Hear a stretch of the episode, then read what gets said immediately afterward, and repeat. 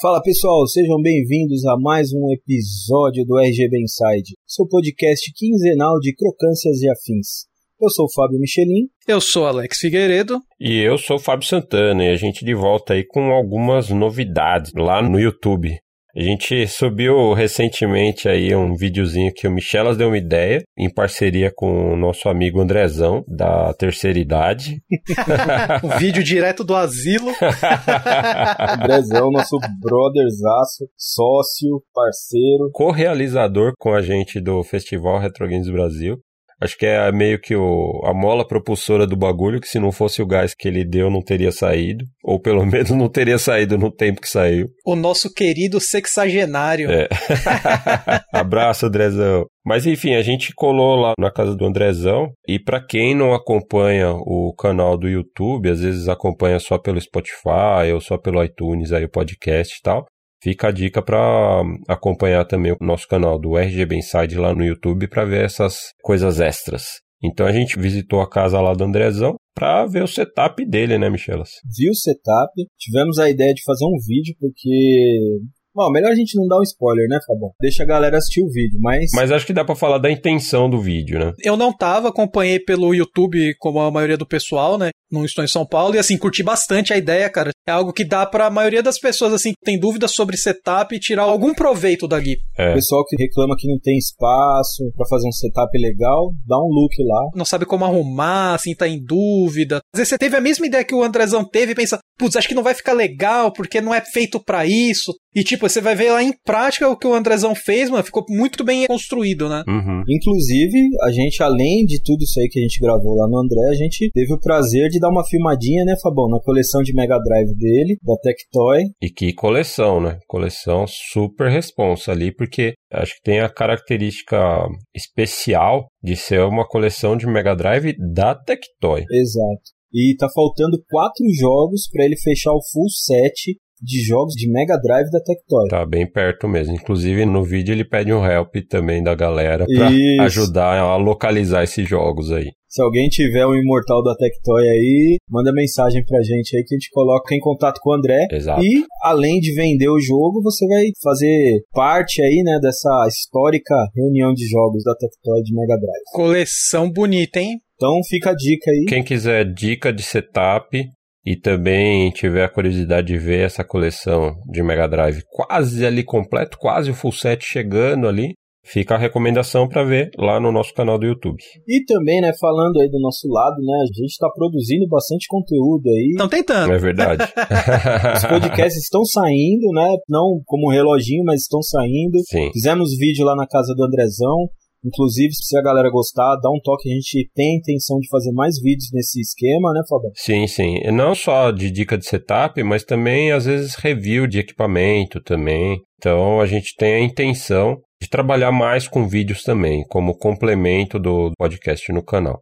Mas como o Michela estava para dizer, não é o único complemento também que a gente está fazendo lá no nosso canal, né? O que, que a gente fez, Alex? Uma livezinha aí do Analog NT Mini, né? A gente tá uhum. pensando também já em fazer mais lives, assim, né? De complemento das coisas que a gente fala nos podcasts, ou coisas diferentes ou novas, assim. Tipo, aguarde, a gente ainda não tá com as datas, não tá com, querendo falar assim, ah, não, vai ser toda terça, toda quinta, toda sexta, tá? Mas a gente tá planejando fazer com maior frequência eh, essas lives, né? Por enquanto a gente tem a intenção.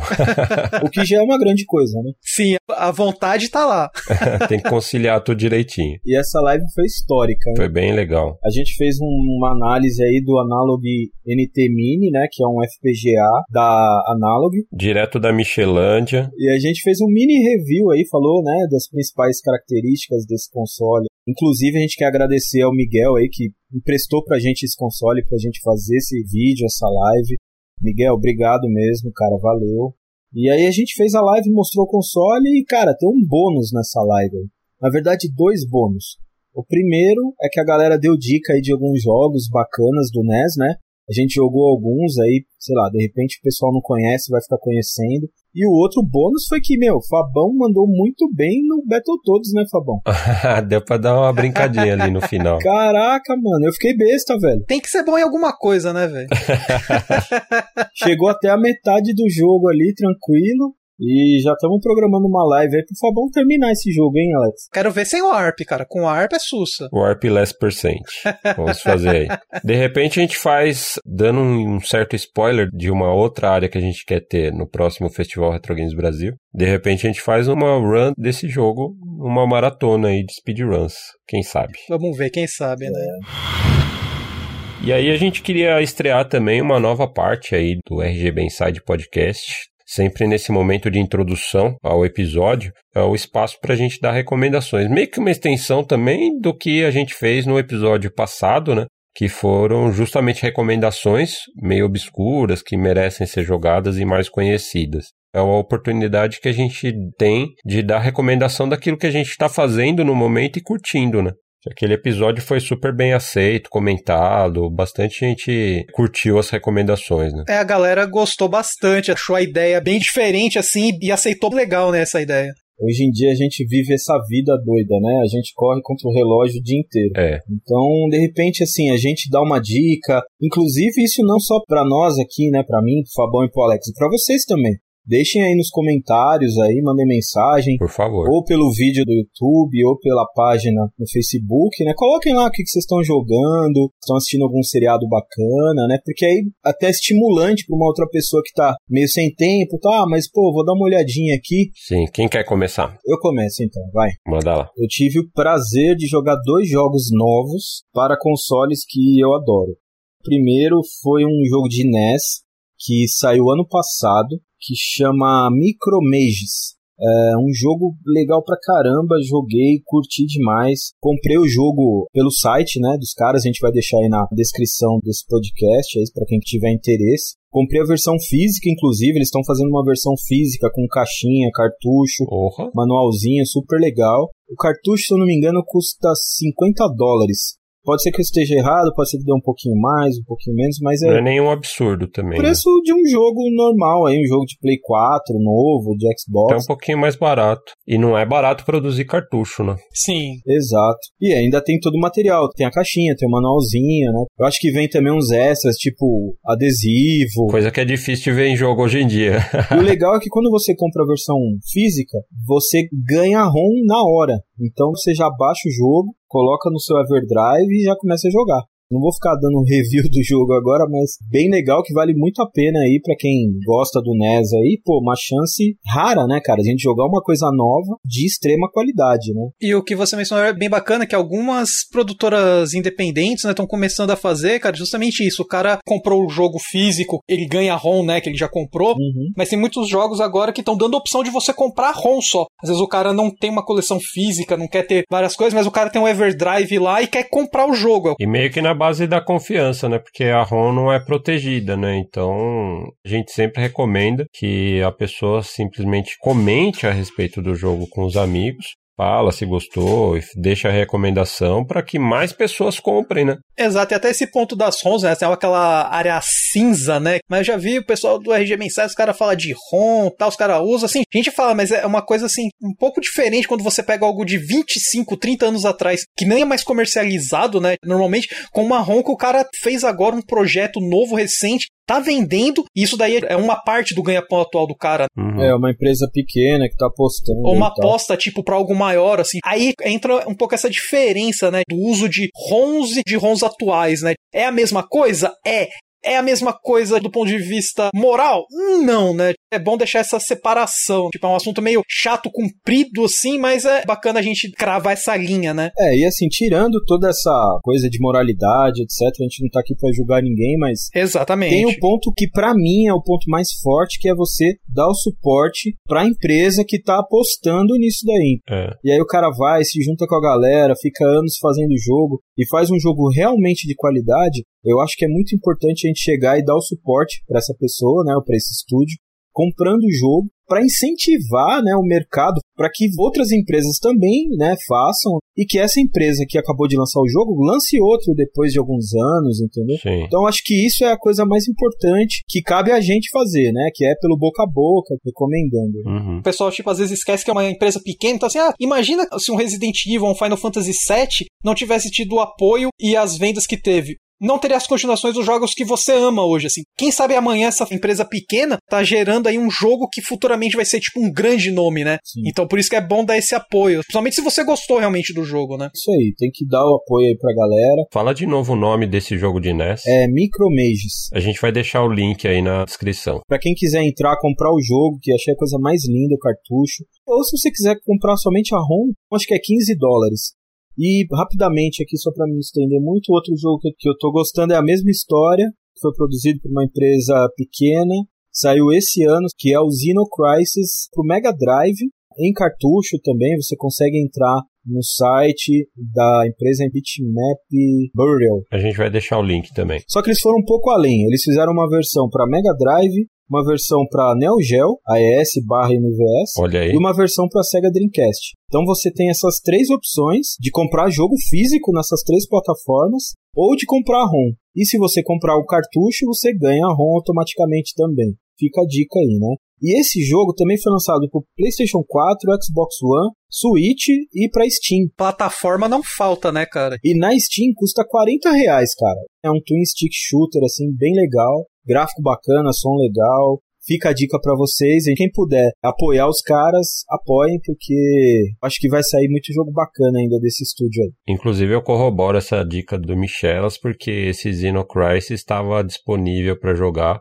lá no encontro dos amigos do Junião, lá do Mini, né? O nosso parceiraço também, Junião aí, abraço. Uhum. Tava bem legal o encontro lá e eu gostei bastante do jogo lá também. Joguei no Megão e tal, tava bem, bem legal mesmo. Bela recomendação. Quem quiser ver mais aí, entra lá no meu canal, é Fábio Michelin, a gente vai deixar o link aí também. Uhum. Aí eu fiz um videozinho do jogo falando lá, explico melhor quem são os produtores do jogo, tal, de onde vieram. Boa. E você, Alec? Cara, tava me divertindo bastante no novo jogo que saiu para celular, que é o King of Fighters All Stars. Cara, é um jogo muito divertido, principalmente pra galera que é fã da série King of Fighters. Os caras pegaram, criaram aí tipo um beat'em up com os personagens de King e assim, e eles abordam a história desde o 94 o jogo atual, assim, que saiu agora no global, ele vai até o 98, né? E é bem bacana a história, as animações dos personagens é muito bem feita, né? Tipo assim, na minha opinião, melhor que muita coisa que você vê em console, por exemplo, né, hoje em dia. É um beat'em up, assim, bem competente, assim, tipo, bacana que você consegue habilitar os personagens, sabe? Eu não tô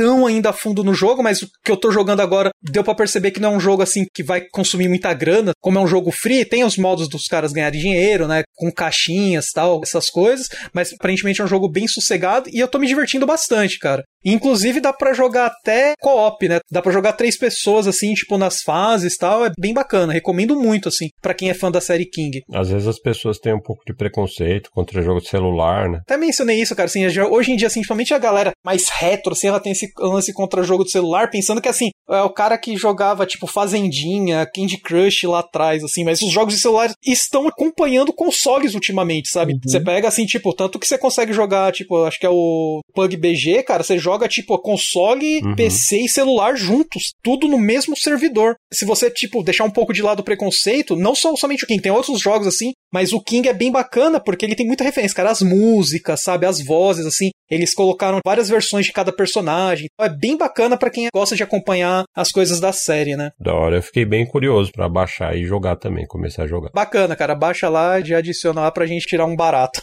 Clã do Alec. não, não, o nosso clã se chama Macaco F. quem quiser jogar pode entrar lá, que é um clã que tá liberado, não tem restrição de level, qualquer um pode entrar. E eu recentemente maratonei um anime que tá disponível no Crunchyroll, fica a recomendação, legendas em português sempre, de qualidade, traduções muito boas. Assino antes dele ter o serviço aqui no Brasil. Olha aí. e o serviço por aqui é de grande qualidade. Eu conheço pessoal que trampa lá o Arara e tal, e assim, vários caras que manjam e adoram as séries tal, que traduzem com grande qualidade as legendas. E esse título que eu maratonei recentemente, são 26 episódios aí de 23 minutos cada episódio mais ou menos, que é o Kimetsu no Yaiba. Muito bom assistir, esse acompanhei semanal enquanto tava passando o simulcast no Crunchyroll, cara. Fantástico o anime, fantástico. Eu acabei pegando já concluído, né? Então foi maratonando tudo. Foi até melhor porque teve uma pausa, tal, assim, normal, né, de acontecendo durante a temporada. Sim. E assim, você pegou, assistiu numa sentada só, mas vale muito a pena. Um anime muito, muito bacana mesmo. Conhecido também como Demon Slayer por aqui, né? Ele tá bem alta no Japão, você tá fazendo bastante sucesso, tanto o anime quanto o mangá também. Você vê bastante cosplayer em eventos, inclusive aqui no Brasil já pegou bem a moda também dele, né? Sim, sim. E eu gostei bastante porque não só a animação é de grande qualidade, mas a trama é bem legal e assim, ele tem uma sensibilidade que me cativou bastante. Porque não é só aquele lance do combate, mata o inimigo e segue daí sempre tem um questionamento ali a, a, mais, né? Bem e o mal não é preto no branco como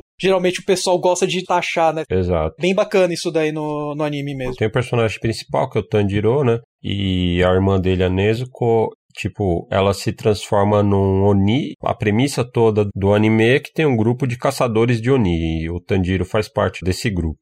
E aí tem essa contradição, né, dele ser um caçador de Oni e a irmã dele ser uma Oni também. Só que ela meio que mantém os seus traços de humanidade também e ele quer buscar uma cura para ela e resolver essa questão aí do conflito entre os humanos e os Onis, né? É, tem toda uma treta com o cara que iniciou a criação dos Onis, né, os demônios. É um anime bem bacana mesmo. Eu nunca vi tanta animação em movimentos de luta no, no anime. É bem bonito. Inclusive tem um episódio em especial, que é o episódio número 19, que tem uma reviravolta e um clímax ali, que realmente é bonito pacas. Eu só fico com uma certa pena, assim, que eu não gosto quando os caras fazem um bagulho tipo um clímax, que os caras se ferram muito assim para conseguir chegar naquele ponto e depois os caras dão uma cagada naquilo e falam, dane-se isso aqui. Meio que acontece um pouco disso depois, mas a trama segue em frente lá e tal, e aí vem outros personagens. O cerne da coisa, assim, continua sendo de grande qualidade. Vou recomendar para você, já que você maratonou aí, que é o Dr. Stone, cara. Assiste, é bem bacana que a premissa é onde quer todas as pessoas. Tudo foi transformado em pedra. E depois de 3 milhões de anos assim, hum. uma pessoa, né, volta ao estado normal. De, ele começa meio que a tentar refazer a humanidade, trazer a cura para as pessoas que estavam transformadas em pedra, só que o cara ele tá correndo contra o tempo com isso que começa a ter umas tretas assim, tipo de traz uma pessoa, traz outra, aí dá uma treta, sabe? Imagina que o cara ele tenta sair da era da pedra pra era do aço com conhecimento de ciência que ele tem, sabe? Premissa boa, interessante. Mas sobre o Demon Slayer ainda, em breve vem um filme, um longa, né, de animação. Parece que eles resumiram todo um arco do mangá, que vai ser a continuação direta dessa série animada agora de 26 episódios, que é o arco do Trem Infinito. Mas fica a recomendação: Demon Slayer Kimetsu no Yaiba. E fora esse, eu tenho jogado também, que saiu recentemente, para os consoles atuais, né, no Switch, PS4 e Xbox One. Já estava disponível no PC, acho que desde o ano passado, mais começo desse ano aqui, que é o Return of the Obra Dinn, que é um jogo indie do Lucas Pope, que é o autor inclusive do Papers, Please, que é um outro jogão também. O Return of the Obra Dinn tô jogando no Switch e tô adorando. Ele é um esquema meio adventure assim, que você foi escalado para investigar um navio que finalmente atracou depois de ficar uns quatro anos à deriva, desaparecido no mar. E aí, tipo, todas as pessoas que estavam nesse navio, são 60 pessoas, se não me engano, ou as pessoas morreram ou desapareceram. E aí você tem que investigar e descobrir o que, aconteceu nesse navio. E o bacana é que você vai fazendo isso assistindo um frame do último segundo da morte de cada uma dessas pessoas. Caraca. Só que você pode explorar isso em 3D, né? Então, a partir daí você começa a cruzar informações, você tem um livro também em branco que vai se preenchendo conforme você vai investigando e você vai cruzando as informações, então você determina qual que é a identidade de cada pessoa, né? Qual que foi a causa da morte e se a morte foi causada por alguém, também quem causou essa morte. E aí você vai fazendo isso para cada uma das pessoas que morreram ou desapareceram no navio. Mas a trama vai se desenrolando a partir daí, vai ficando cada vez mais interessante, porque você vê que começa assim com pessoas se matando em algumas situações que não fica bem claro o que está acontecendo, e aí depois começa a acontecer umas coisas mais sobrenaturais, assim, e você vai ficando cada vez mais intrigado e absorvido nessa história, assim, que vai se desenrolando conforme você vai investigando. Eu não terminei ainda, mas estou adorando. E a estética dele também é muito bonita, porque o Lucas Pope fez baseado nos jogos de computadores antigos, principalmente a estética do Macintosh que ele pegou, que são gráficos de um bit, ou seja, o pixel está ligado ou desligado. E aí ele colocou lá um, um shader para simular esses monitores monocromáticos, né, daquela época. Inclusive tem shaders para Mac, para IBM PC, para vários computadores diferentes da época, assim, para simular o visual daqueles computadores. E fica uma estética realmente bem interessante. Vai ser um jogo bem bacana. Mais alguma dica aí, Fabão, pra galera? Não, não é isso. É isso. Um anime, um joguinho. E vamos que vamos. Então espero que vocês tenham gostado aí do episódio de hoje. Qual que é a boa aí? RGB. A boa é RGB, na real. A gente só deixou algumas dicas preliminares. RGB sempre vai ser a boa. na verdade, isso é uma ideia que a gente teve aí há um tempinho atrás, né? Da gente tentar recriar, fazer um remake de alguns episódios antigos nossos aí. Não né? um remake, né? Uma atualização, né? Porque é um remake, gente... ele vamos fazer assim, tipo Resident 2 que saiu agora. É uma atualização não só gráfica, né? Mas uma atualização total aí. Né? Melhor e maior. A gente aprendeu muito nesse tempo, Sim. tem mais facilidade de explicar as coisas hoje, né? Muitas coisas surgiram desde aquele episódio até hoje, então uhum. a gente quer fazer uma atualização de alguns episódios. Inclusive, fica até aberto aí o pessoal se tiver algum episódio em particular que vocês gostariam de ter um facelift aí, que nem a gente vai fazer aqui com o primeiro, que é a introdução ao RGB, falem aí pra gente aí que, né, a gente pode levar em consideração aí um próximo capítulo. Exato. E aí fazia tempo também que a gente não falava do assunto RGB, né? Porque a gente está falando a respeito de jogos, está mais focado no retro games já há algum tempo. Verdade. E fazia um tempinho que a gente não falava do nosso lado RGB que dá o nome ao podcast, que foi a intenção original. E como o Michelas falou, a gente fez lá atrás, no comecinho do podcast, a gente fez um ciclo básico, explicando o que, que é o RGB, sinal, qualidade, cabo, equipamento, sync, etc e tal. Mas já faz bastante tempo, né? O nosso podcast, a gente acabou de fazer dois anos de existência aí do pod. Caraca, dois anos. É, o tempo passa rápido. Parece que não, mas já tem chão aí. Então muita coisa rolou de lá para cá, não só com o mercado, produtos, novidades que aconteceram, mas como o Michelas mesmo mencionou, o nosso próprio conhecimento foi se ampliando, né? Então estava bem na hora já de fazer essa atualização do assunto. E aí a gente decidiu fazer e decidiu dividir em dois episódios, se tudo der certo, né? Porque a gente planeja uma coisa, às vezes a coisa se estende e acaba sendo muito mais do que a gente planejou. Mas aqui a gente dividiu em dois episódios, um para falar do ciclo básico do RGB e o próximo para falar de soluções para 2020 e, e além, né? Então são os equipamentos que estão aí pelo mercado, as opções para se montar um setup atualmente. E aí a gente pode começar primeiramente falando que o setup certo é aquele setup que te faz feliz. Exatamente. Isso daí foi o que a gente sempre pregou e sempre vai bater na cabeça. Exato. Uhum. Não existe, tipo, regra, algo marcado em pedra, assim, que isso é o certo. Não, uhum. tipo, o setup é aquilo que te satisfaz e que cabe no seu bolso, né? E que cabe na sua casa também. Né? Exatamente. Né? É. Até como a gente falou lá no setup do Andrezão, né? A gente criou, né, na verdade, o nosso podcast foi criado com a premissa de trazer informação pra galera, né? A gente nunca falou, ah, isso aqui é melhor, use isso e não use aquilo, né? Então, às vezes o pessoal confunde um pouco. A gente quer trazer informação para vocês pesarem, analisarem, né, dentro da possibilidade de cada um, qual seria a melhor opção aí para você ter um setup na sua casa para jogar os games retrô, né? Até porque cada um tem os seus gostos, tem as suas prioridades e tal, então quem vai decidir mesmo o que, que faz sentido para o seu caso, né, é cada um, né? Então a pessoa levando em consideração o espaço, o orçamento e as prioridades, né?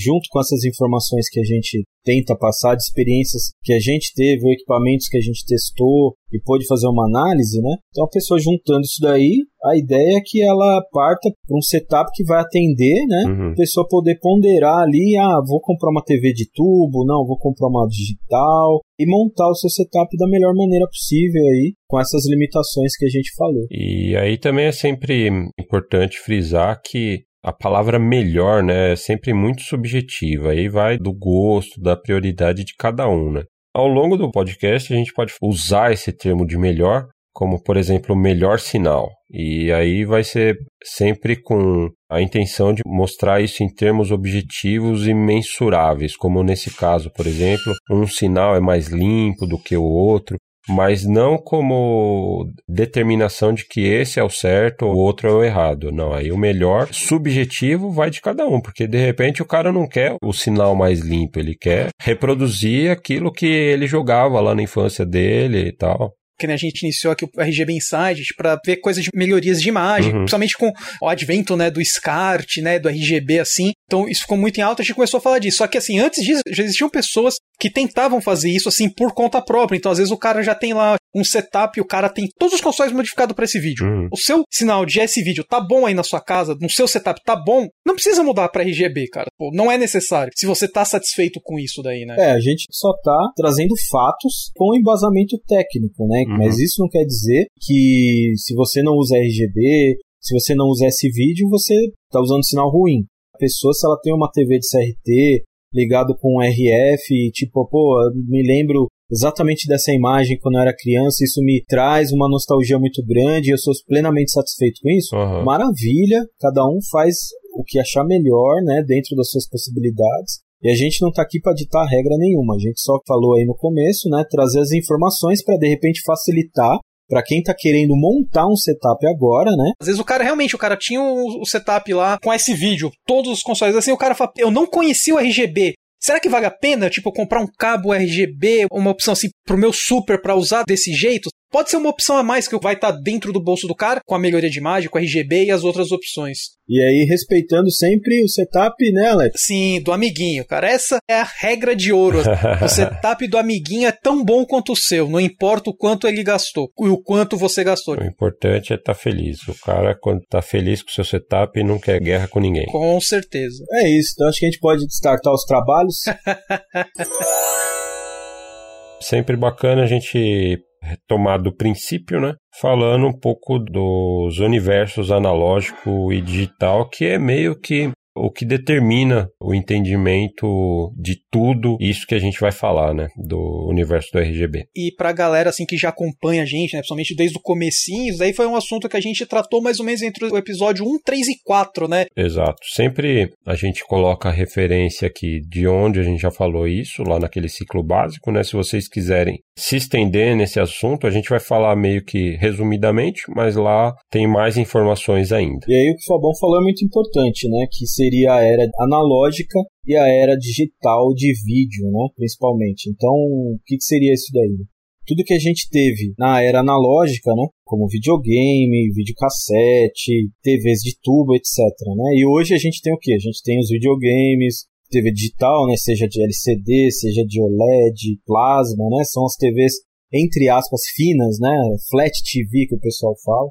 Então essas TVs são as digitais e as TVs analógicas que a gente usava quando era criança, né? Por isso que tem todo esse problema aí que o pessoal reclama, né? Ah, liguei meu Mega Drive aqui na minha TV de LED, aqui ficou ruim. Todos os problemas startam aí, né? Lembrando que a gente está falando de sinal, então mesmo um DVD player, por exemplo, mesmo que a, o DVD seja uma mídia digital, dependendo da conexão que utilizar, está usando uma conexão analógica, né? Se tiver até um, um componente, um composto ali usando. O componente, inclusive, existe o analógico e o digital, né? E até bom o Fabão mencionar o DVD, que a gente já mencionou isso nos episódios anteriores, que assim, a tratativa das TVs modernas para vídeo, um DVD, né, um filme, e um videogame, que é uma imagem de constante mudança, tem um refresh muito rápido, é diferente. Então, assim, um filme ele vai ser tratado de uma maneira X uhum. e o game vai ser tratado de uma maneira Y, sabe? Então, por isso que às vezes você fala assim, porra, mas o DVD ficou bom quando eu coloquei na minha TV nova e ele é um sinal analógico. Por que, que ficou legal e o meu videogame não, né? É, justamente, porque as TVs, quando fazem essa tratativa da imagem para adaptar aquela imagem de resolução menor para sua resolução de tela atual, ou seja, TVs ou de 1080 ou de 4K, elas fazem isso pensando em filme, porque é o consumo mais de massa, né? Uhum. Vão ligar geralmente ali coisas antigas, mais filme mesmo. Então a TV faz isso pensando no filme. E aí as necessidades do filme são diferentes. Então quando a TV vai tratar essa imagem de resolução menor, ela vai dar uma suavizada, vai fazer ali uma interpolação de pixels tal. Não interessa se vai ter atraso ou não, assim, tipo, não vai ter delay, não vai ter nada. Então, assim, ele está simplesmente fazendo o upscaling ali normal e não vai ter influência nenhuma. Exato. Então faz essa tratativa para filme e, como o Alex mencionou, as necessidades para games são outras. Game gráfico pixelizado, mais interessante, de repente manter aí a, a, crocância dos pixels, como a gente sempre fala, manter a pureza, né, dos pixels. Então a TV não está nem um pouco preocupada com isso e nem com input lag. É uma outra coisa também que detona bastante, né, a imagem e tal, é porque as TVs analógicas, né, na sua grande maioria, trabalhavam com sinal entrelaçado. É lógico que assim, tem o sinal 240p, que é vastamente utilizado pelos consoles retrô, mas ele era um truque gerado né, no próprio hardware para gerar uma imagem flicker free, vamos dizer assim. Então o pessoal preferia usar uma resolução que era metade da resolução padrão naquela época, que era 480 linhas, e gerava uma imagem em 240 linhas, só que progressiva, né? Então daí que veio o scanline, que a gente falou já em vários episódios, a gente vai falar de novo, que são as linhas pretas ali, né, cortando a imagem. Uhum. Por quê? Porque não tem imagem para ser mostrada ali, né? Então a TV, vamos supor, só mostra a imagem nas linhas ímpares ou nas linhas pares da tela, né? Então você cria essa ilusão de uma imagem progressiva sem flicker, né? O pessoal naquela época achava que era melhor o cara jogar, até porque, sei lá, o cara ia ficar jogando duas, três horas direto se tivesse uma imagem com muito flicker, né, talvez cansaria a vista, etc. Outros problemas de refresh rate também que eram gerados, né? E para movimentação rápida dos jogos também, a resolução progressiva favorece bastante. Uhum. E aí, depois da época ali dos 16 bits, a gente entrou na era dos 32 bits, né? Foi quando o pessoal começou realmente a usar a resolução padrão do NTSC, que a gente também vai falar sobre padrão mais para frente, padrão de cor que era o 480i, a resolução padrão. Então tudo ali era 480i. Nas TVs digitais, né, qualquer TV de hoje em dia, ela não tem a capacidade de reproduzir uma imagem entrelaçada. Então ela tem que fazer o desentrelaçamento da imagem e gerar uma imagem progressiva a partir daquela imagem entrelaçada para poder mostrar no seu display, né? Então, além do que o Fabão e o Alex falaram, né, que ah, a imagem tem que ser escalonada, né, para resolução padrão, porque a TV digital também não tem habilidade de mostrar uma imagem que não seja na sua resolução nativa. A gente vai falar um pouco disso mais para frente também. Então ainda tinha esse problema da imagem entrelaçada, que era largamente utilizada. Né? E quando você liga uma imagem 240p, por exemplo, do Mega Drive, do Super Nintendo, a TV também não entende aquilo como uma imagem progressiva, uhum. e sim como uma imagem entrelaçada. Então ela desentrelaça uma imagem que na verdade não é entrelaçada é. para gerar uma imagem, vamos dizer assim, entre aspas, padrão, progressiva, para poder escalonar é bastante coisa, né, que a TV tem que fazer para conseguir mostrar. Aí você pensa que a imagem só tá saindo do cabo e indo direto para a é. tela, né? É. Muita coisa tá acontecendo ali nos bastidores. E isso acontece porque tanto o 240p quanto o 480i, eles operam na mesma frequência que é o 15 kHz. Então, como o Michelas explicou, né, o 240p é meio que uma, uma gambiarra aí do sinal 480i lá do NTC e tal. Então, quando a TV recebe esse sinal de 15 kHz, ela pensa por padrão que é uma imagem 480i, resolução ali entrelaçada. Então ela vai tentar desentrelaçar independentemente de ser 480i ou 240p. Ela pega essa imagem 240p que já é progressiva e aí desentrelaça essa imagem que nem entrelaçada tá, ela caga mais ainda a imagem. É como se fosse uma bola de neve, né? Cada hora vai piorando mais. Então são coisas que realmente não se comunicam bem. E além disso, a imagem em 240p quando entra na TV tem o problema também da reprodução da cor, sai um pouco estranha, pelo fato dela ter que desentrelaçar uma imagem que na verdade, entre aspas, é progressiva, né? E inclusive quando ela desentrelaça também esse sinal progressivo, já acontece outros problemas Que, por exemplo, quando a imagem pisca rapidamente para criar aquela ilusão de transparência, Uhum. ela fatalmente vai tratar isso diferente. Então vai ter algum problema. Ou esse sprite que está piscando vai ficar opaco só, constantemente, ou ele vai desaparecer, ou ele vai ficar todo serrilhado, assim, cortado como se fosse, sei lá, uma persiana. Não é loucura, não. O seu Mega parecia ser melhor na TV de tubo. É, Então esse, esse é o motivo, muita gente até fica com dúvida, pergunta pra gente, de não existir scanline no mundo digital. A scanline, na verdade, foi um truque que só é gerado no 240p, na resolução 240p. O truque, assim, é, o pessoal ainda confunde, que pensa que a scanline é a linha preta. Não, a scanline é tipo a linha desenhada mesmo, né? tecnicamente sim. Exato. A linha preta ali é o que tá pulando. Aí o pessoal acha que toda TV analógica, toda TV de tubo tem scanline. Não é assim que funciona. E agora o que eu vou falar pode até ser que exista uma coisa diferente do que eu estou falando, mas no meu conhecimento, os únicos aparelhos que geram esse tipo de resolução são os consoles. Lógico, computador também antigo, né, etc.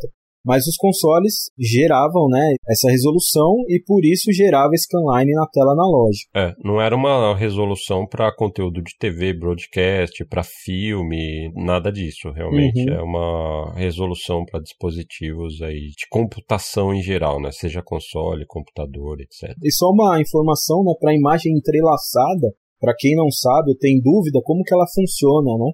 A gente falou que ela gera um flicker, né? Por que, que ela gera esse flicker? Porque ela alterna, né, das linhas pares e linhas ímpares. Uma hora ela está mostrando a imagem nas linhas pares e depois nas linhas ímpares. Então ela gera uma imagem entrelaçada. O Fabão até me corrija se eu estiver errado, que ele entende bem mais disso do que eu. A cada frame É campo. isso. Ela vai gerar uma imagem nas linhas ímpares. E aí no outro campo, nas linhas pares. Então ela oscila muito rápido. Você vai ter a impressão que a imagem é uma imagem progressiva, né? Que todas as linhas estão sendo usadas ao mesmo tempo. Mas na verdade não, ela está alternando ali muito rápido. Por isso que gera aquele flicker, né? Que é bem característico quando você joga videogame em 480i.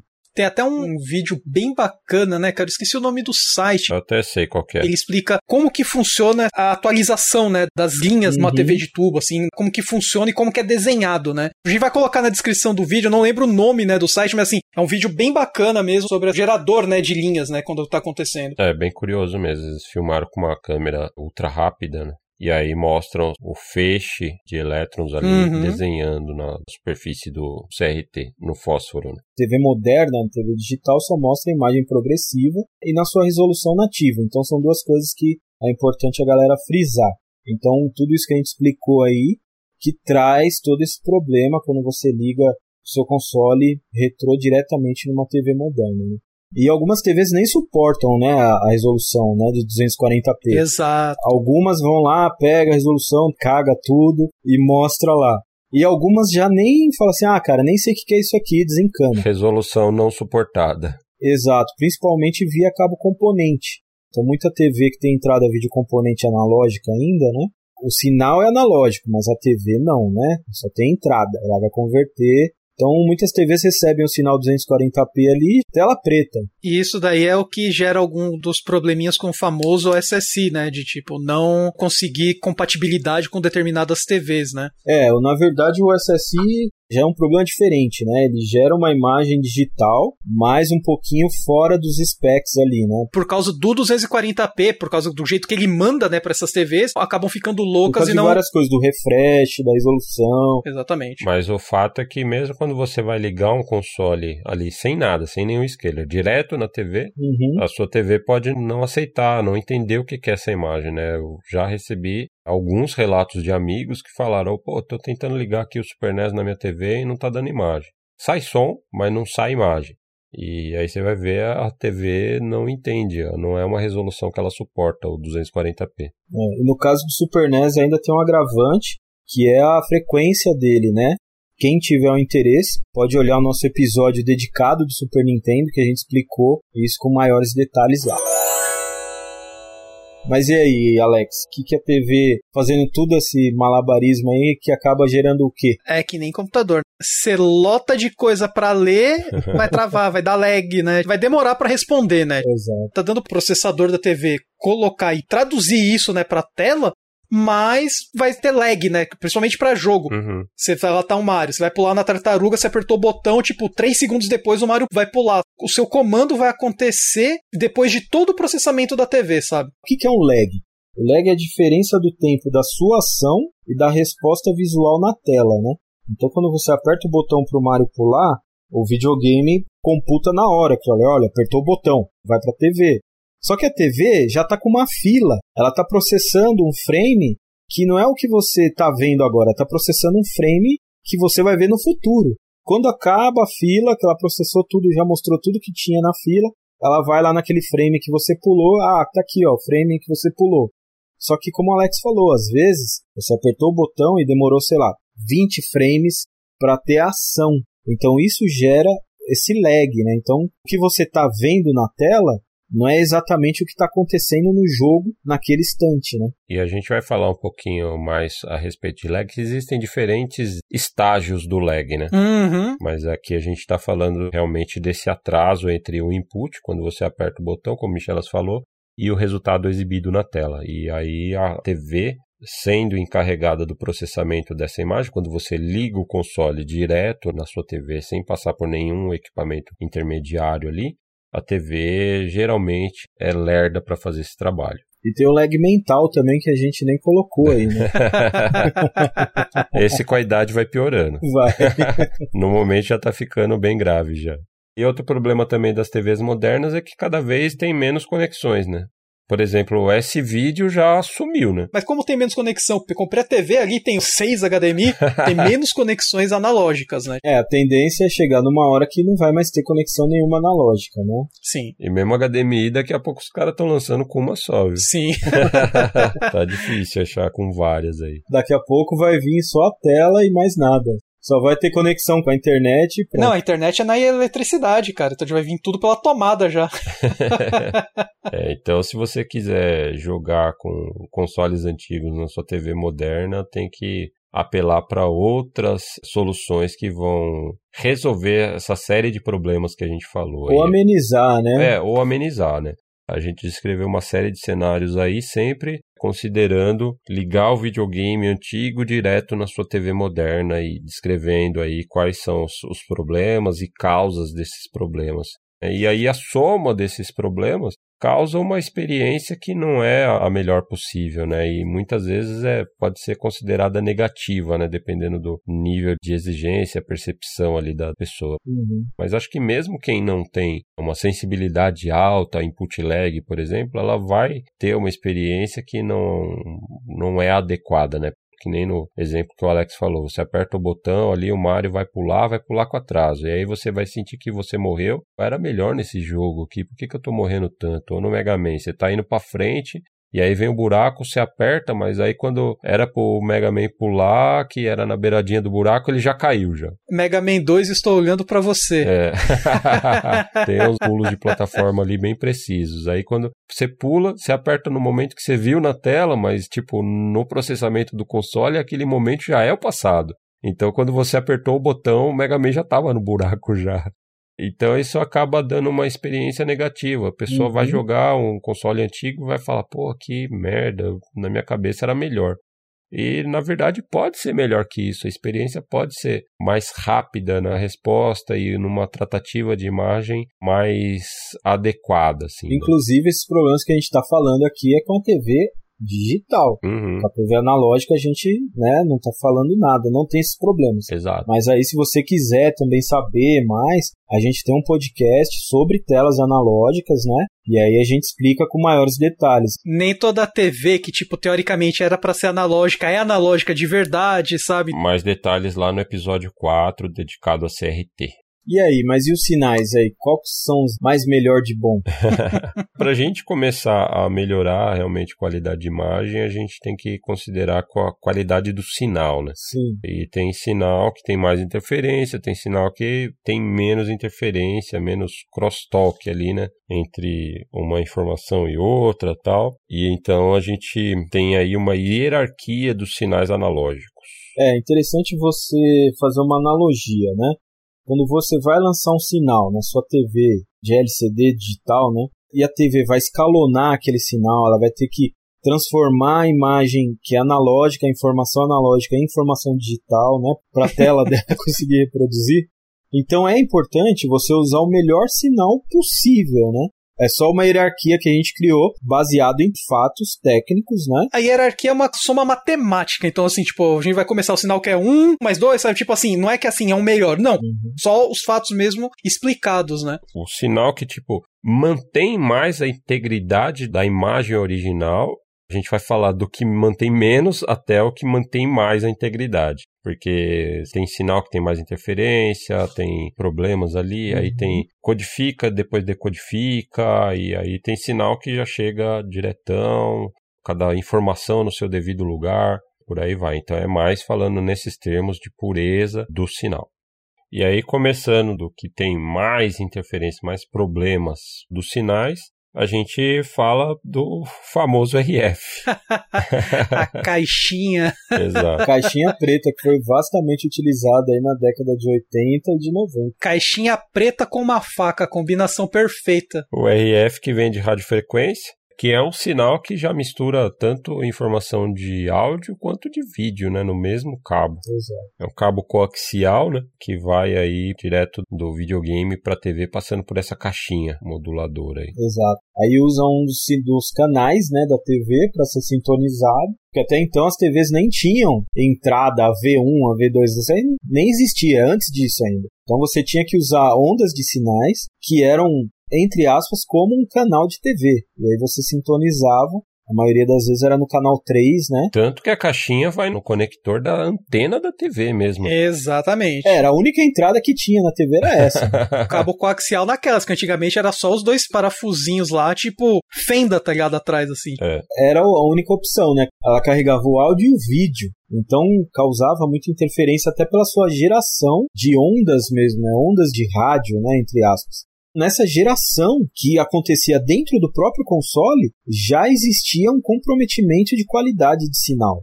O nascimento dele já não era uma coisa assim 100% bacana para você utilizar. E aí na sequência a gente chega no composto, que é o famoso cabo da pontinha amarela lá. A gente tem os já é em formato RCA, né? São aqueles cabos RCA. Uhum. Tem cabos distintos para vídeo e para áudio. O vídeo é sempre a pontinha amarela.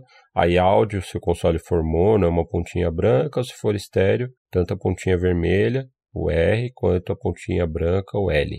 E aí cada um tá andando já na sua própria via, né? Tanto o áudio quanto o vídeo separado. Já deu uma melhorada aí no tráfego, né? e também a geração do sinal é diferente. Você já tem um sinal composto aí. Uhum. Por que, que chama sinal composto? Né? Porque ele é composto do croma e do luma. Croma são as informações de cores e o luma a informação da diferença entre o preto e o branco, né? Seria mais ou menos o contraste da imagem. Uhum. O áudio corre em cabos separados, então já deu uma melhorada aí até no throughput, né, do sinal. Né? Mas de qualquer forma ainda é um sinal que o mesmo essa informação de vídeo ali essa mistura de chrome e de luma, ela é codificada para passar pelo sinal, né, pelo cabo, e quando ela chega no seu destino, ela é decodificada para ser exibida na tela. E nesse processo de codificação e decodificação também pode acontecer aberrações na imagem. Então, pode ser sinal de croma sendo interpretado como luma ou inverso. Aí a gente vê tem problemas como dot crawl, por exemplo, que você vê pontilhados assim nas bordas de alto contraste na imagem. Color bleed. O color bleed, a gente vê o rainbow effect, que é muito comum também de sinal composto, que é quando você tem uma cor branca, por exemplo, você vê como se fosse um colorido de arco-íris, assim, múltiplas cores naquilo que deveria ser somente branco, né? Então são aberrações na imagem aí que são causadas pela própria natureza do sinal composto. E tudo isso que a gente está falando aqui acontece dentro do videogame ainda. A gente nem saiu do videogame. Sim. Aí esses sinais são gerados a partir de um chip específico que faz essa codificação. E na TV é a decodificação, né? E a TV com composto, ao contrário já do RF, já tinha um canal dedicado já para esse tipo de imagem. Tinha entrada composto lá, o AV1. Ou AV1, se tiver mais de uma, AV2, por aí vai. Mas já é um input dedicado para esse dispositivo, né? Não somente para game, mas um dispositivo de imagens, né, no caso. É, que inclusive é largamente utilizado até hoje. Exato. Muita gente ainda usa até para assistir filme, DVD, sei lá, videogame. A gente usava muito para videocassete também. Ia ligar o videocassete, tinha que estar tá lá no V1. Mas o videocassete do Fabão já era de Playboy, né? Porque o meu era no RF. Fabão, isso? ele tem videocassete SCART e tô mentindo? Pior que é verdade. Caso encerrado, meritíssimo. o cara assistia Galinha Pintadinha no videocassete SCART na BVM, velho. Quando ele tinha 3 anos de idade. Pra você ver, né? É SCART composto o bagulho, né? RGB não é nada extraordinário. Inclusive, até uma curiosidade, né? Por que, que não existe videocassete com RGB? Ou videocassete com componente, por exemplo. Né? É, o próprio sinal do que é gravado na fita já é encodado em composto. Então é a mesma coisa de você pegar um sinal zoado, vai a grosso modo, e querer passar por uma saída melhor ali. Você não vai ter ganho, porque o sinal já está degradado, né? Esse é o ponto dessa hierarquia de sinais. O sinal já está na própria mídia, né? Isso, inclusive até o LD, para quem se lembra do LD, que era aqueles CDs tamanho de um vinil assim que tinha filme gravado, né? também era encodado em vídeo composto, aquilo lá. Ou seja, uma mídia analógica também. Aí depois até saiu alguns que tinha esse vídeo e tal, mas era mais um subterfúgio aí da marca, né, para vender, mas na verdade era encodado em composto. Ou seja, não vai ter ganho, porque a própria mídia já está reproduzindo no composto, né? Mas que o LD era estiloso, era, né, velho? E aí depois, né, do composto, né, a gente vem com o famoso super vídeo, né, cara? Aquele sinal super super. Com ênfase no super. Ele não é composto, ele é super, tá ligado? o S-vídeo, né, o, o, separated video, né, que o pessoal carinhosamente aqui no Brasil chama de super. Uhum. Tem cara que fica até bravo quando você fala separated, cara, o cara te bate. E aí a gente já sai do sinal composto, que era um sinal composto, um sinal separado, né? Então olha só que Exato. upgrade que a gente teve aí. Pô, mas o composto já era separado. Ele começou a separar. Separado do áudio. Isso, no S-Vídeo já Exato. dá uma melhorada aí nessa separação, né? Sim, tanto que o S-Vídeo também é conhecido, algumas TVs e monitores, você vai ver lá a sigla no conectorzinho lá do S-Vídeo, a sigla YC, Y barra C que é nada menos do que o sinal de luma e croma, né? O luma é representado pelo Y e o C é o, o croma, que o Michelas descreveu lá no sinal composto, né? E aqui eles estão separados, cada um na sua própria via. Né? Mas Alex, é só um plug, como é que ele é separado em dois? Ele é só um plug, tem quatro pinos, né? Dos dois terras e o croma e o luma separados, né? Ele tem ali o cabinho de áudio, né, já separado, que vai ser mono ou estéreo, dependendo do console, né, ou da aplicação que está utilizando o S-Video. E o S-Video opera em 15 kHz, né, como todos os outros anteriores a ele. Tudo o S-Video, Composto, RF também trabalham em 15 kHz, né? Ou seja, não passa de 480i, ou é 240p ou 480i, não tem tipo uma imagem 480p via S-Video, via Composto, ou muito menos RF. Até porque não tem banda, né? Não consegue trafegar informação suficiente por esses cabos. Né? Sempre de olho na sua banda. e a gente já chega para um formato que é o vídeo componente, que é um formato também bem interessante já, né? Mais recente, né? Assim, tipo, pessoal bem, bem mais conhecido, né? Tipo, atualmente, né? Do que os anteriores. Mais recente não é muito, não. Que eu falo mais recente que eu tô falando, comparado com os outros. Começou a ter mais visibilidade, né? No caso. O vídeo componente, na verdade, surgiu desde as TVs preto e branco ali, né? Quando as TVs preto e branco estavam fazendo salto ali pra TV colorida. Então, o vídeo componente é o sinal que tem três plugs, né? Um vermelho, um azul e um verde, junto com o áudio, né, que são mais dois plugs. Então forma, sei lá, cinco plugs, dependendo do que você está utilizando. RCA, né? RCA. E muita gente confunde o vídeo componente com RGB, até pela codificação de cores ali dos plugs, né? Mas o vídeo componente é uma coisa totalmente diferente do RGB. Uhum. Ele é uhum. gerado a partir do RGB também, como todos os outros que a gente falou, né? Mas ele não é o RGB. Exatamente. Ele não trabalha com as cores em si, né? Com o vermelho, o verde e o azul. Ele trabalha com a diferenciação de cores, né? É uma codificação num espaço de cores próprio, que é o espaço de cores chamado YPBPR. Isso. Então, onde o Y ali é o sinal que a gente já conhece como Luma, né? Que é o cabo verde, né?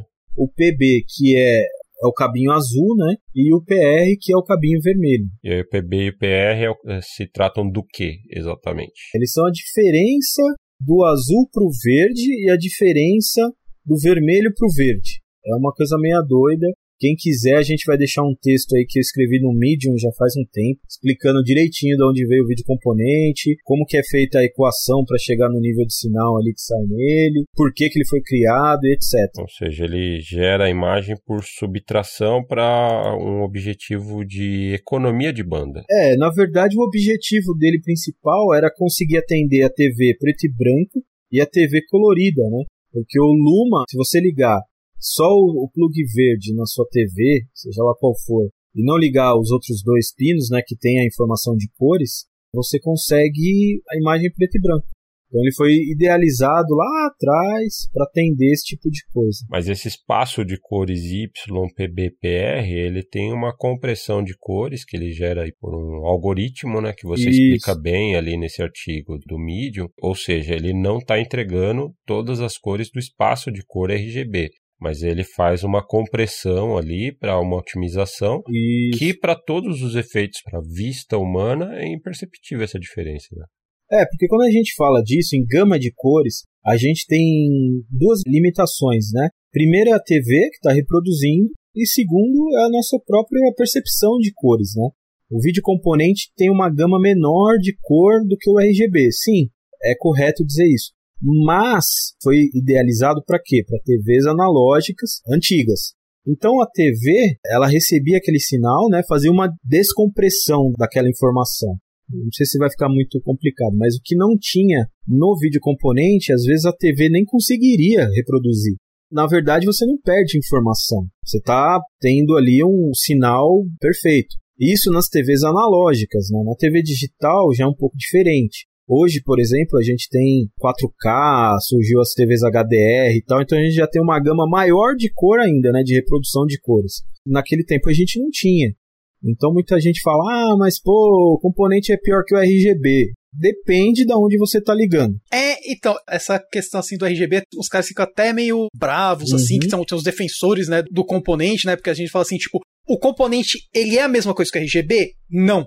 Ele perde pro RGB? Cara, quase imperceptível se você for colocar os dois lado a lado. Então, assim, ele não é a mesma coisa, mas ele vai entregar basicamente o mesmo produto. Uhum. Mas, assim, matematicamente falando, é diferente. Um é melhor que o outro? Aí é uma questão de preferência, não tem como falar, é quase imperceptível essa diferença, né, que você vai ter. E aí na ordem aqui que a gente colocou dessa hierarquia, o componente vem antes do RGB aqui, mas é uma questão técnica, né? É, matemática. Prática mesmo, a diferença perceptível é nula, no mundo ideal, né? Isso se a gente ligar numa TV digital. Numa TV analógica, realmente não tem diferença nenhuma se você ligar o RGB ou ligar o vídeo componente. Você não vai conseguir distinguir qual é qual, né? Mas como a gente está se referindo aqui com a TV digital, então, na TV digital, quando você põe um do lado do outro, você consegue ver certas diferenças, né? Tem dispositivo, por exemplo, que a imagem com cabo componente, por exemplo, fica mais saturada do que com cabo com sinal RGB, né? Mas aí é da natureza do equipamento, a tratativa de imagem que o equipamento faz e não necessariamente do próprio sinal. É, perde um pouquinho de detalhe nas cores, né? Como o Fabão falou, é questão da onde você está vendo, né? Exato. E aí, na sequência, depois a gente chega finalmente no RGB. RGB e VGA, né? A diferença do VGA é só no sincronismo mesmo, assim, que existe uma pequena diferença, assim, entre os dois, mas assim, em questão de qualidade de imagem, vai ser a mesma coisa, né? É, o VGA, inclusive, tem uma padronização aí de resolução, de computador, tal, diferentes resoluções, inclusive o termo é usado para várias coisas, mas na realidade ele é tecnicamente é um padrão de resolução de PC, né? Mas é usado para falar que é o cabo e na real não é o cabo, não se chama VGA, uhum. o espaço de cor, mas a cor é RGB e por aí vai. Então causa muita confusão aí esse termo VGA, né? Assim como o pessoal associa o SCART com RGB, né? O SCART é só o plug, O sinal que está passando no SCART pode ser o RGB, pode ser composto, pode ser S-vídeo. É, também. Não pode ser componente. Daqui a pouquinho a gente vai falar mais a respeito desses conectores e cabos mais em detalhes. Mas aí a gente chegou no RGB. Então, o RGB é praticamente gerado a matriz, vamos dizer assim, da onde é gerado os outros formatos de vídeo. Então, ele é o vídeo mais puro que o videogame gera ali, né? São sinais digitais que são interpretados para virar sinais RGB. Depois que ele vira um sinal RGB, isso na própria DPU do console, seja lá, depende do console que a gente está falando, né? Ele é gerado esse sinal que vai servir de base para gerar os outros sinais. Uhum. Os sinais S-Video, composto e tal, é gerado dentro do videogame também, mas por outro chip, né? E às vezes um chip até, sei lá, um chip de terceiro. E aí tem a variação de qualidade desses sinais, até dependendo do chip que é utilizado. Que a gente vai falar daqui a pouquinho também. Isso, como o sinal chega até esse chip. Então tem várias complicações, várias variáveis aí, né? Mas o RGB seria o mais puro mesmo que o console gera. Lembrando que nem todo console dá saída RGB, né? E nem todo console tem sinal RGB, né? Tipo. Exato, nem gera, é. né? Porque como a gente falou da fita de videocassete que é encodada em composto. Aí o NES, por exemplo, ele pega esse sinal que o console gera e já encoda ele via composto. Então você não tem outra opção no NES. O melhor sinal que você tem ali é o vídeo composto. E aí, para fazer o RGB, confiram lá o episódio do NES. É o episódio de número 6. A gente precisa de outros subterfúgios. Então, RGB tem a vantagem também por trafegar cada informação de cor na sua própria via dentro do cabo, né? Dentro do cabo SCART, por exemplo, tem uma via para cada uma dessas informações de cor tanto o R vermelho, né, o G verde e o B azul. E o sync também é separado né, das informações. E aí sync também tem tipos diferentes, mas a gente vai falar já já. Então é o sinal mais clean para algumas pessoas. O mais clean não é o mais interessante. Aí depende do gosto de cada um, do setup de cada um, né? Não vamos ficar nos repetindo aqui. Você falou do sync, né? Assim que a gente tá falando de RGB, VGA, que é o sinal tal. Como o VGA também é RGB, mas ele tem, tipo, uma diferenciação no sync, né? Que geralmente vem na sigla do RGB HV, né? que justamente que é aí que gera o sinal para o cabo VGA que é utilizado tipo no PC ou seja lá o equipamento que for utilizado, né? É, ele tem outras diferenças também. O VGA consegue chegar a resolução maior, né, e tal. Exato. E aí tem um ponto muito importante que o Michelas tocou aí, que é o lance da intenção original do efeito, às vezes que o, o jogo original gerava, levando em consideração que tipo de conexão que era mais comum utilizada pela massa consumidora daquele console, né? A gente está falando aí de jogos de, de NES, Super NES, Mega Drive na época. A maioria usava o RF ou no máximo, no máximo o cabo composto, né? Então é um tipo de sinal que, como a gente mencionou, mistura muita informação e aí acaba tendo uma certa borrada da imagem assim. E os criadores, os desenvolvedores de jogos levavam isso em consideração na época para gerar alguns efeitos, né, algumas ilusões. O principal desses efeitos é o chamado dithering, que é quando, através de pontilhado, gera-se uma ilusão de mais cores ou, inclusive, de efeitos como o efeito de transparência. Dithering de transparência a gente já falou aí, mas é muito utilizado, por exemplo, e não apenas, mas muito comumente, muito famosamente nos jogos de Saturno, que cria aquela malha de ponto sim, ponto não, né? Quando você está usando uma conexão composto ou RF, mesmo numa TV de tubo, você enxerga isso como uma transparência real mesmo, porque ele mistura ali as informações de cor, dá uma borrada na imagem e aí você tem o resultado na tela, pelo menos é de transparência, né? Que ele cria uma média entre as cores ali na real. Ou então, quando no Mega Drive, por exemplo, é muito comum, ou jogos de Play 1, por exemplo, também nas texturas, tem o dithering de, de cores, né? Que ele gera ali o pontilhado, como se fosse um degradê, que quando o sinal composto embaralha todas essas informações, ele tem a ilusão de novas cores ali sendo geradas na tela. Quando você usa um sinal mais puro, principalmente aí a partir do S-Video, mas muito nitidamente bem quando você usa uma conexão RGB, essa ilusão se perde, você vê nitidamente esses pontos na tela, então você não tem mais aquela ilusão de transparência, ou desse degradê mais suave. Você realmente vê os pontinhos ali, que é o truque do desenvolvedor, né? É o custo da definição da imagem. É, exato. Então é bom ter isso em mente, né? Isso daí também pode ser levado de uma maneira assim, né? Existe o dithering muito antes de existir o Mega Drive. Por exemplo, jogos de PC foi usado muito, até no Windows 3.11, né? Que a gente usava, o primeiro Windows. No próprio 9.5 também ainda. É, usava muito dithering como o Fabão falou, no composto ajudava né, nessa mescla de cores. Mas o dithering já era usado né, em computadores, etc., para gerar outras cores. Então, quando você senta numa distância, sei lá, de um metro da televisão, a própria visão ela acaba mesclando aquilo ali. Então, você tem a ilusão de mais cores. Mas realmente fica muito mais nítido no vídeo composto, que realmente borra tudo junto ali e você tem a impressão que tem mais cores do que realmente tem. Né? E aí também tem a questão da resolução suportada, né? Até o S-Video só suporta 15 kHz. Com a conexão componente, RGB, a gente já consegue resoluções superiores. Como Michelas falou, VGA, por exemplo, resoluções de computador vão até resoluções muito altas, bem altas mesmo.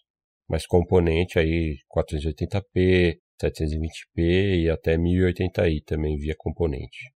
Aí depois que a gente falou de hierarquia dos sinais analógicos, a gente precisa falar também de padrões de cores e como esses padrões afetam o seu setup, né? É hora de ficar nervoso. É, a gente morando no Brasil, a gente sempre tem que levar em consideração qual que é a origem do seu console, que padrão de cor que o seu console tem, se isso vai fazer sentido no seu setup ou não, se vai funcionar como você quer. Quando eu falei que o console gera o sinal RGB, é jogado num chip que encoda o sinal, aí vai fazer um S-vídeo, vai fazer um vídeo composto, vai fazer o RF, vai fazer um vídeo componente. Aí esse chip, ele tem o trabalho de deixar o sinal totalmente no padrão da TV que vai receber. Então, quais são os padrões que as TVs trabalham, né? Vai lá, Alex, você que gosta a gente vai começar aí pelos mais conhecidos, né, que é o NTSC, né, o NTSCJ, tipo, são os padrões utilizados, tipo, geralmente nas Américas, né, no geral, grande parte da Ásia. A gente vai ter na Europa, o pau, que é um padrão diferente, eles adotaram por questões deles lá, vai saber por que, que eles quiseram fazer isso, né? E a França, que dentro da Europa ainda decidiu fazer o seu próprio, que é o Secan. então lá tem o pau e tem o Secan também. E aí a gente vem aqui no Brasil, né, cara, com os filha da p que criaram a p do pau M. Eu fico com isso daqui, cara. Quando eu vi aqui na pauta esse pau M, sangue já subiu. e aí são os padrões internacionais, né? Na verdade, cada lugar tinha o seu ali entre aspas. Da transmissão da TV analógica. Né? Isso, né? onde tinha ditado ali a resolução, frequência, o tipo de cor que vai usar. Se você for ver bem assim, tipo, cada lugar tinha, mas assim, era padronizado. Então, Américas, Ásia, assim, utilizava aquele padrão que era intercambiável entre eles, beleza. A Europa resolveu ser diferente lá. O Brasil falou assim: os caras são diferentes, eu vou ser mais ainda nessa. Vamos criar um único? Vamos criar um único que só serve aqui nessa. Na verdade, nem sei se é o único país. É pior que é, só Brasil mesmo. Pegaram características de cada um, né? Tem a frequência de operação de um, se não me engano, a frequência de operação é a do NTSC uhum. e a decodificação de cores é o do PAL europeu. E aí pegou a melhor característica de cada um para juntar e criar um padrão próprio que é o PAU-M. Ou seja, a intenção é boa. A ideia foi boa, a execução foi uma então aí, como eu falei, né, o chipzinho que era encarregado, né, de fazer esse encode, né, essa transcodificação de sinal, tinha que colocar um selo, né? Então ele marcava ali com o padrão de cada região ali, né? Então o vídeo composto, o RF, o S-Video e o vídeo componente carregam esse padrão. Então esses padrões aí você tem que sempre trabalhar de acordo com a sua televisão. Inclusive o vídeo componente, tá? Existe uma outra sigla, né, que seria um, um sinal diferente do vídeo componente, que é o YCBCR, que esse já, vamos dizer assim, é um vídeo componente level 2. É a versão digital do YPBPR. Né? Isso, né, que chega até 1080p, se eu não me engano, de resolução tal. Então esse cara, ele não leva o stamp ali, né, de NTSC, PAL, etc. Porque ele já é considerado um sinal digital. E o sinal digital só trafega 0 e 1, código binário. É totalmente diferente. Então até o vídeo componente aí dos nossos consoles mais queridos aí, você tem essa codificação, né? Vamos falar codificação para ficar mais simples, do padrão de cor de cada região do seu console. Então uhum. por isso que você pega um videogame europeu, liga aqui na sua TV, que é, sei lá, a maioria das TVs hoje tem todos os padrões, né? Pelo menos NTC e PAL, né? Mas se ela não tiver, como antigamente era difícil, as TVs do Brasil só tinha pau M. Mas era bem difícil, foi tipo quase no final dos anos 90 mesmo que começou a ficar mais comum isso daí, porque até então os PlayStation, tal, Saturn precisava tudo ser transcodificado, né? Acho que começou no final dos anos 90 a ter TV trinorma, que aí aceitava já os três padrões, né? Isso, e aí por dedução aí você já vai entender que o RGB não tem padrão. Ele não tem o RGB NTC, o RGB PAL-M ou o RGB PAL-SECAM. O RGB é o sinal puro, né? Então ele não carrega nenhum stamp ali. Qualquer dispositivo que tenha o RGB vai reproduzir as cores, até porque o RGB são as informações de cores, né? Então não tem como a RGB ficar preto e branco, isso não existe. Então, mesmo que o seu console, por exemplo, seja brasileiro, você vai ligar no monitor via RGB que o monitor é gringo, é americano, não aceita PAL-M, ainda assim vai gerar a imagem a cores, né? Aí o pessoal vai falar: ah, mas pô, eu liguei aqui no meu videogame, no scalerzinho que eu comprei da China e ficou preto e branco. O que acontece? Às vezes, né, esse scaler, ele é preparado para aceitar o SCART RGB, o SCART S-Video e o SCART composto. Uhum. E o que, que dita isso, né? O que que, como é que o aparelho sabe o que está sendo ligado nele, né? Tem um sinal dentro do cabo SCART, né, que carrega uma voltagem. Dependendo da variação dessa voltagem, ela dita não só o tipo de cabo, como outras coisas também, mas não vamos entrar muito em detalhe, né?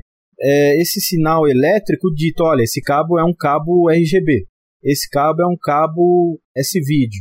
Então, se de repente, por algum motivo, um desses sinais não está chegando no cabo, e por exemplo, você está usando um cabo Sync on Luma ou Sync no composto, ele vai identificar que aquele sinal é um sinal composto e não é um sinal RGB, vai pegar o sinal que está chegando ali no sync, que é um sinal completo, né, no caso do Luma ou do vídeo composto, e vai mostrar aquele sinal que está encodado em NTC ou PAL. Uhum. E aí você vai ter a imagem preto e branco. Ele está interpretando o sinal de uma maneira errada. Mas aí acho que a lição que fica para esses padrões de cores da transmissão de TV analógica é que você deve ficar de olho qual que é o padrão de cor do seu console e quais são os padrões de cores aceitos pelo dispositivo onde você vai exibir essa imagem. TV, monitor, placa de captura e por aí vai. Se o seu console é brasileiro, ou seja, ele dá a saída PAL-M, pode ser problemático, porque tem monitores, por exemplo, que você vai ligar ali no composto, o monitor não aceita PAL-M. Então você tem que ficar atento. Uhum. E aí tem consoles também. O Michelas falou, por exemplo, a PPU vai codificar já para o padrão. Então tem console que é, o NES americano, por exemplo, a PPU já vai gerar direto a imagem NTSC. Uhum. Mas até estava conversando com o Michelas, né, outro dia, sobre o Phantom System, se não me engano, que é a diferença da PPU dele é que a PPU já gera o sinal em PAL-M, né? Exato, é, tem muito console clonado, né, aqui no Brasil do NES e tal, e alguns deles já usavam uma PPU custom, né, que já gerava o sinal em PAL-M. Não era o caso do NES da Gradiente. O NES da Gradiente ele era a placa do NES americano mesmo, com a PPU NTC, mas tinha uma placa que fica do lado ali da placa principal. Quem já abriu um console da Gradiente já vai ter, visto ali. E o sinal era transcodificado ali. É a famosa transcodificação. Exato. Muitos consoles eram transcodificados aqui no Brasil, ou, ou oficialmente pela fabricante, né, quando a fabricante distribuía o console oficialmente aqui, Acho que o Nintendo 64 era transcodificado de fábrica também, né? Pela Playtronic. Ou pelos técnicos das lojas da época, lá da Santa Efigênia. Eu lembro que na Pro Games tinha lá o Léo, tinha o, o Valdeildo também, o famoso Val. Eles transcodificavam os consoles que chegavam de fora aqui para o padrão brasileiro. Então vinha muito Play 1, Saturno, por exemplo, para que os consumidores, ao ligarem na TV brasileira PAL-M, pegassem cores. Né? E hoje a gente está pegando e voltando para a NTC. Destranscodificando. Mas isso daí, na década de 90, eu precisei fazer isso para gerar as capturas para gamers meu play, eu precisei voltar ele para NTSC para gravar os VHS NTC, que era o que a placa de captura que tinha na Pro Games, tipo, registrava, né? Então o meu play transcodificado não rodava. Eu precisei destranscodificar o meu Play 1. Pau M dando dores de cabeça desde os anos 90. É, eu, eu sempre xinguei esse celular. É, inclusive o cara que inventou o Pau M, acho que é o mesmo cara que inventou a tomada nova. a gente só tá esperando ele morrer pra não inventar mais nada, cara. Daqui a pouco vai querer mudar o formato da TV no Brasil, alguma coisa assim. Certeza. Padrões problemáticos.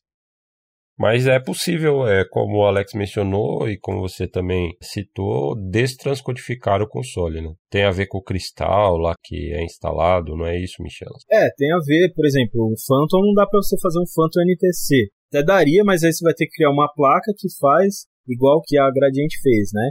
Pega um sinal NTSC da PPU, joga lá e aí faz um, uma mágica toda para sair um sinal PAL-M, né? Uhum. Então a própria PPU já lança o sinal PAL-M.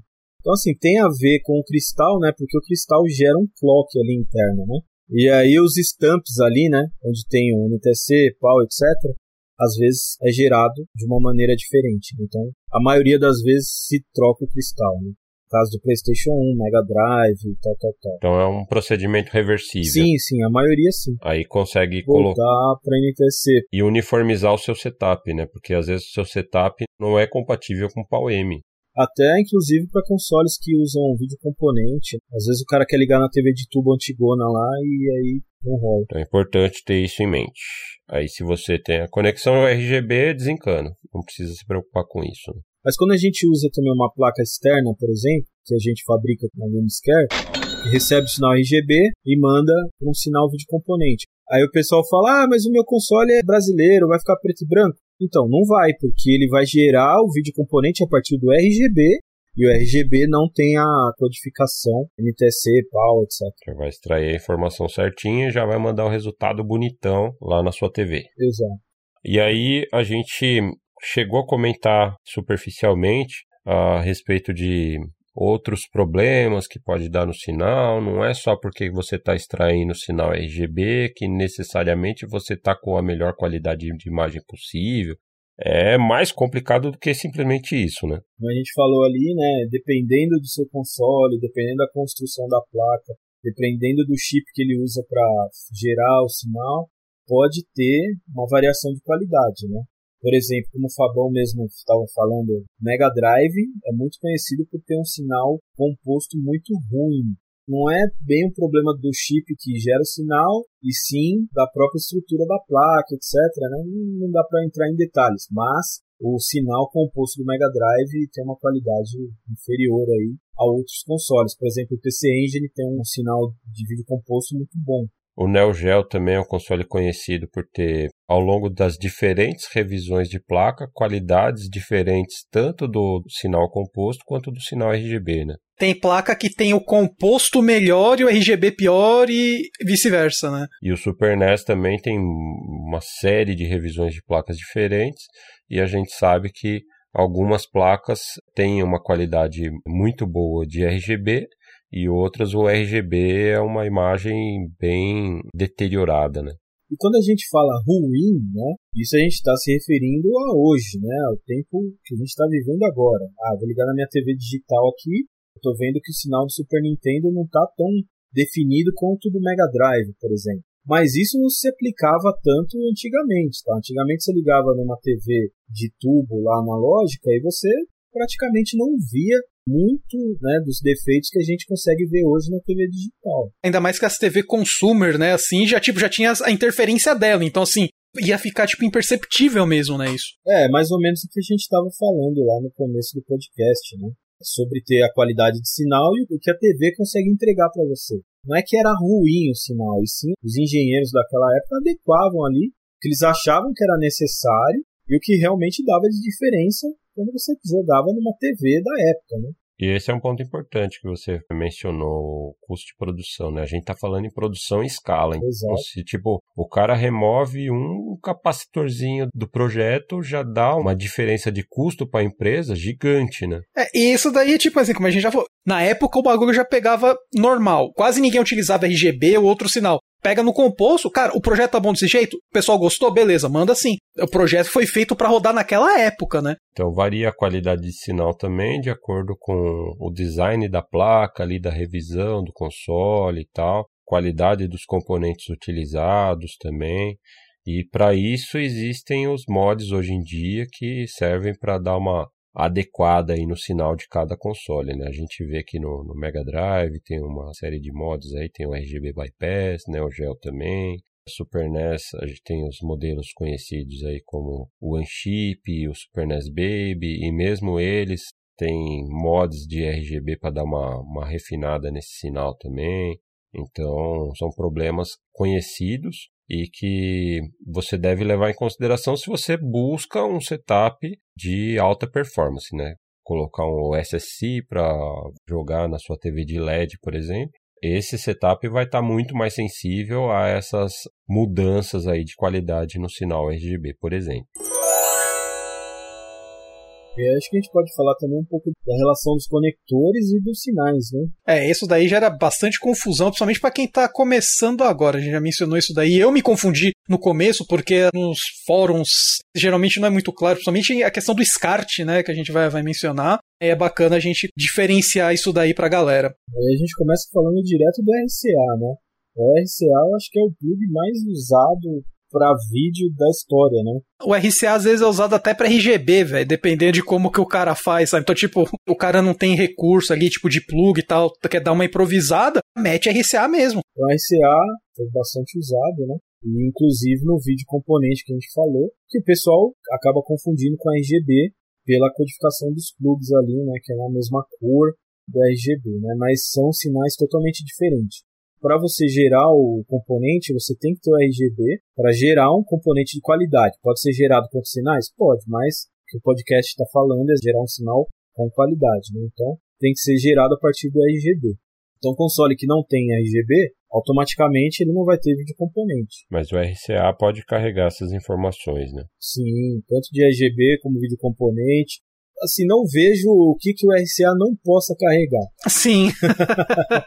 o, inclusive, uma curiosidade, o, o SSC lá na entrada AV2, que é a entrada de RCA, né, três RCAs ali, ela aceita RGB também via, via cabos RCA. Só que tem que estar tá no, no Sync on Green, né, mas ela aceita. Então, se você fizer um cabo ali é, RCA de RGB com Sync on Green, ele vai aceitar naquela conexão. É, você consegue, a gente falou aqui, né? Ah, dá para trafegar até o RGB. Mas assim, o RGB não é só um sinal de cor, né? Uhum. O RGB também necessita sempre de um sinal de sync e um sinal que carrega a voltagem ali para ditar qual o tipo de sinal que você está recebendo. Né? Nos aparelhos mais modernos, como FrameMaster ou SSI, esse sinal, esse pulso elétrico acabou perdendo a sua importância, né? Mas, por exemplo, no scaler chinês, aí que o pessoal usa bastante, que é aquele HD converter, né? Se eu não me engano, uhum. é super importante. Então, se você compra um cabo que não tem esse sinal, né? Ou se o seu videogame não está gerando esse sinal, sei lá, alguma coisa do gênero, você vai ter problemas. É, e aí a gente falou do tipo de conector ou cabo RCA, a gente já entra no SCART, né? É, esse daí que é o mais problemático, assim, né? RGB SCART. A pessoa pensa, tipo, então SCART é um sinal mesmo do bagulho? Não, não é. é só o conector, o SCART.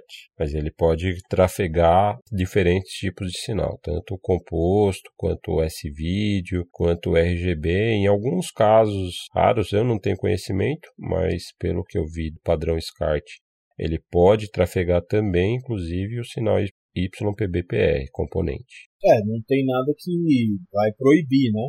Você pode criar um cabo SCART que trafegue ali. O cabo SCART, ele é tipo é melhor ainda que o RCA, porque você realmente consegue colocar tudo dentro dele, né? Trafega áudio, trafega sync. Desde que você converta depois de maneira correta para ligar no seu equipamento. Exato, exato. Afinal, a gente tá falando com o mestre dos cabos SCART aqui. Quem que é? Quem que é ele? o famoso Michelas da Gamescare. Quem dera, quem dera. Fabricante de cabos de renome mundial e de qualidade. O fabricante de cabos oficial da seleção brasileira. é, a gente faz um cabinho bem bacana aí, com muito orgulho aí, o cabinho brasileiro. Inclusive, não sei quanto a seleção brasileira, mas a seleção do RGB Inside usa todos os cabos da Gamescare. É em peso. é a única seleção que me importa. mas aí dentro do SCART mesmo a gente tem uma variação também, né, Fabio? Uhum, porque a gente fala aí de SCART e tal, mas o próprio SCART tem padrões diferentes de conexão das suas vias internas, né? Que são conhecidas aí como padrão Euroscart, o SCART europeu, e o JP21, que é o padrão japonês, né, de SCART. Que eram os únicos dois lugares que usavam SCART no mundo, né? Que no Brasil chegou a ter TV com SCART, mas isso não virou uma tendência. É, apareceu aqui, foi algo bem atípico, na verdade, né? Mas aí só para você ver, dois lugares no mundo, Europa e Japão, usavam SCART. E aí os caras falaram, ah, pra que, que a gente vai fazer o mesmo padrão? Pra que, que a gente vai facilitar pra esses caras? Não, né, meu? Vamos mudar, eu vou ter o meu padrão, você vai ter o seu padrão. Trafega é exatamente a mesma coisa. Mas a ordem de pinos é diferente. É. Isso é importante a gente falar, porque acaba gerando um possível problema sério aí no seu setup. Como a gente falou, o SCART, pelo menos deveria, né, ter um sinal elétrico ali, né? Uhum. Inclusive alguns consoles com uma voltagem até de 12 volts. De repente, se você misturar ali os padrões, você pode queimar, né, estragar o seu aparelho. Por exemplo, você vai ligar um JP21 lá no SSI, você pode queimar o SSI. Não sei se já o SSI tem algum padrão de segurança, né? Mas, por exemplo, o Frame Master, o cabo que acompanhava o Frame Master na caixa, vinha um SCART, só que era um SCART JP21. Que é o padrão japonês, afinal o Frame Master é um acessório japonês. E aí, a grande maioria dos cabos que a gente usa hoje é o EuroSCART, né? o padrão EuroSCART. Uhum. E a gente até aconselha a galera a usar o padrão EuroSCART porque fica mais nivelado ali. É, para simplificar, né? É um padrão que você usa bastante, acha cabos com facilidade, switch, SCART com facilidade nesse padrão. Uhum. Agora o JP21 ficou meio que em segundo plano, né? Nada impede a pessoa de construir o setup dela em torno do conector JP21 se ela quiser, mas aí os seus cabos todos vão ter que seguir essa mesma pinagem e por aí vai. É muito mais simples você construir o seu setup a partir do padrão Euroscart, que é o mais difundido, que é o mais comumente utilizado, né? E aí no seu Frame Master, por exemplo, você pode ter um plugzinho lá, o cachimbinho do SCART fêmea, que é o padrão Euroscart. Inclusive o Michelas mesmo faz aqui no Brasil pelo Gamescare também. Né? Inclusive, se o cliente me pedir, eu faço o JP21 também, sem problema nenhum. Aqui o cliente que manda. Vai do gosto, né? Mas a gente recomenda para facilitar a vida, né? Se o cliente fizer um padrão da cabeça dele lá e me mandar, eu faço também. padrão Dagoberto. Mas fica a dica aí, porque é uma coisa séria. A gente está brincando e tal, mas tomem cuidado. Principalmente com esses consoles europeus aí que carregam 12 volts. No episódio do Sega Saturn, a gente abordou isso também. O Sega Saturn, a versão europeia, ela descarrega um sinal de 12 volts, onde é o C-Sync na versão americana. Então, se você pegar um cabo com C-Sync feito com um console americano e usar no console europeu, você vai mandar 12 volts ali no sinal de sync. Então, quem quiser maiores detalhes do podcast do Sega Saturn. Por isso que é importante você comprar os cabos de uma pessoa que entenda. Né? Tem a Retro Gaming Cables, que é muito boa. Tem a Gamescare, que faz os cabos aqui no Brasil. E é sempre bom enfatizar também, a gente está falando aqui de 5 volts, 12 volts, aí a pessoa fica pensando, pô, mas eu nem sinto isso daí mas para os aparelhos eletrônicos, uh, isso já é o suficiente para fritar, né? Se você também tiver devidamente aterrado e meter a mãozona no 12 volts, você vai ver que é um choquinho sim. e aí a gente falou do RCA já, falou do SCART, suas características, e aí a gente pode falar dos sinais que trafegam pelos conectores BNC nada mais são do que um RCA fresco, né? Isso é tipo um RCA industrial, assim, né? Tipo, ele foi feito para não ter perigo de soltar. Exato. E geralmente quem utilizava isso era estações de TV, né, estúdios. Então assim, não podia ter assim a incerteza assim de alguém esbarrar e o cabo escapar, por exemplo, né? Ou então alguém bater com o braço, a perna e o cabo sair. Então ele tem tipo uma trava que prende no monitor ou no aparelho, né? Mas fisicamente ele é um cabo coaxial mesmo, né? Isso, isso. Pensado para o mercado profissional, como o, Alex mencionou, para essa necessidade, né? Deixar ele ali afixado. Uhum. E aí é um tipo de cabo também que carrega a informação aí de composto, componente, YPBPR, a gente vê ali nos monitores da série PVM, BVM da Sony, tem o conector YPBPR lá atrás via BNC, ou RGB também, o RGBS, né, com uma via de sync dedicada, ou RGB HV, no caso de alguns monitores também, o RGB com sync separado. Todas essas informações trafegam via BNC também. E a gente pode ir para o DSUB, esse que a gente estava falando da confusão causada pelo VGA. É o famoso cabo VGA, que se você for falar que não é, você vai ser taxado de pedante. Então não faça isso, mas é bom sempre ter essa informação de que o nome oficial mesmo é o DSUB 15, também conhecido tecnicamente como DE15 ou HD15. Esse é o famoso cabo VGA. Também não confundir com o DB15. No caso, por exemplo, é o conector de controle de Neo Geo. Também tem 15 pinos, mas a ordem dos pinos ali é diferente dessa conexão dedicada para vídeo, né? Mas na prática é o cabo VGA que a gente conhece. E aí é um cabo que trafega, sempre vai ser só informação de vídeo. E aí ele pode carregar tanto o RGB HV, o padrão VGA inclusive, mas não necessariamente apenas, o RGB-S, que é o RGB com sync composto, SB, que é o, o sync on-green, ou YPBPR também. Então é só importante a gente saber essa distinção entre o cabo e o conector, né? E o sinal que por ele trafega. E aí a gente chega no papo predileto aí de todo mundo, o sync. Inclusive a gente tem um episódio inteiramente dedicado exclusivamente a esse assunto, que é o episódio número 2.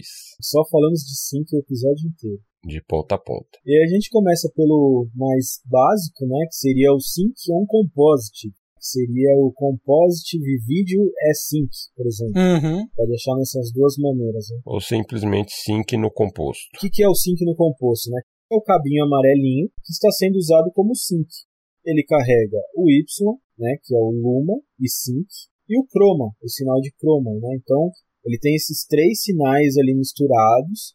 Quando você liga ele no Sync, você consegue, né, dependendo da configuração do seu cabo, da informação que ele estiver mandando para o seu equipamento, ele vai identificar como RGB e só vai usar ali o composto como Sync. Até porque ele está trafegando junto com outras informações, né? Exatamente pelo mesmo motivo que a gente falou, que o composto é um sinal que já foi degradado, tem outros sinais correndo junto, o throughput dele é menor, né? Então, por esses motivos, ele não é o sync ideal, porém, é o sync que todo console dispõe.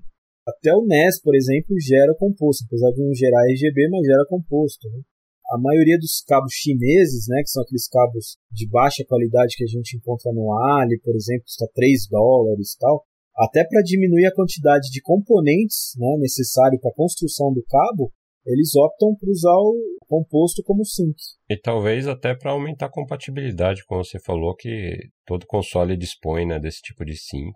Mas não é um tipo de sync ideal, né? A gente vê que uhum. consoles e equipamentos que usam desse tipo de sync muitas vezes têm anormalidades na imagem, né? no resultado final. Exato. Por exemplo, checkerboard, aquele padrão xadrez nas cores sólidas. A cor deveria ser sólida, mas você identifica ali, você consegue visualizar que tem um padrão xadrez, um quadradinho sim, quadradinho pixel sim, pixel não, né? De cores um pouco mais escuras e um pouco mais claras, né?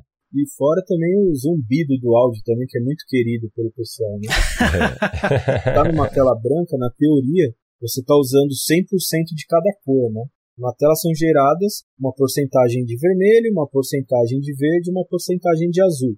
Todas as cores né, que a gente conhece, são geradas a partir dessas cores primárias, né? Então, quando você usa o branco, o branco é 100% de todas as cores. E é aí que acontece esse ruído no áudio, que na verdade está vindo do sync ali, que você está utilizando no seu console, está contaminado, né, vamos dizer assim. Tem inclusive circuito que consegue extrair essa informação de sync do composto e regenerar esse sinal, né, para deixar ele mais limpo, mas não é de repente o caso otimizado, né?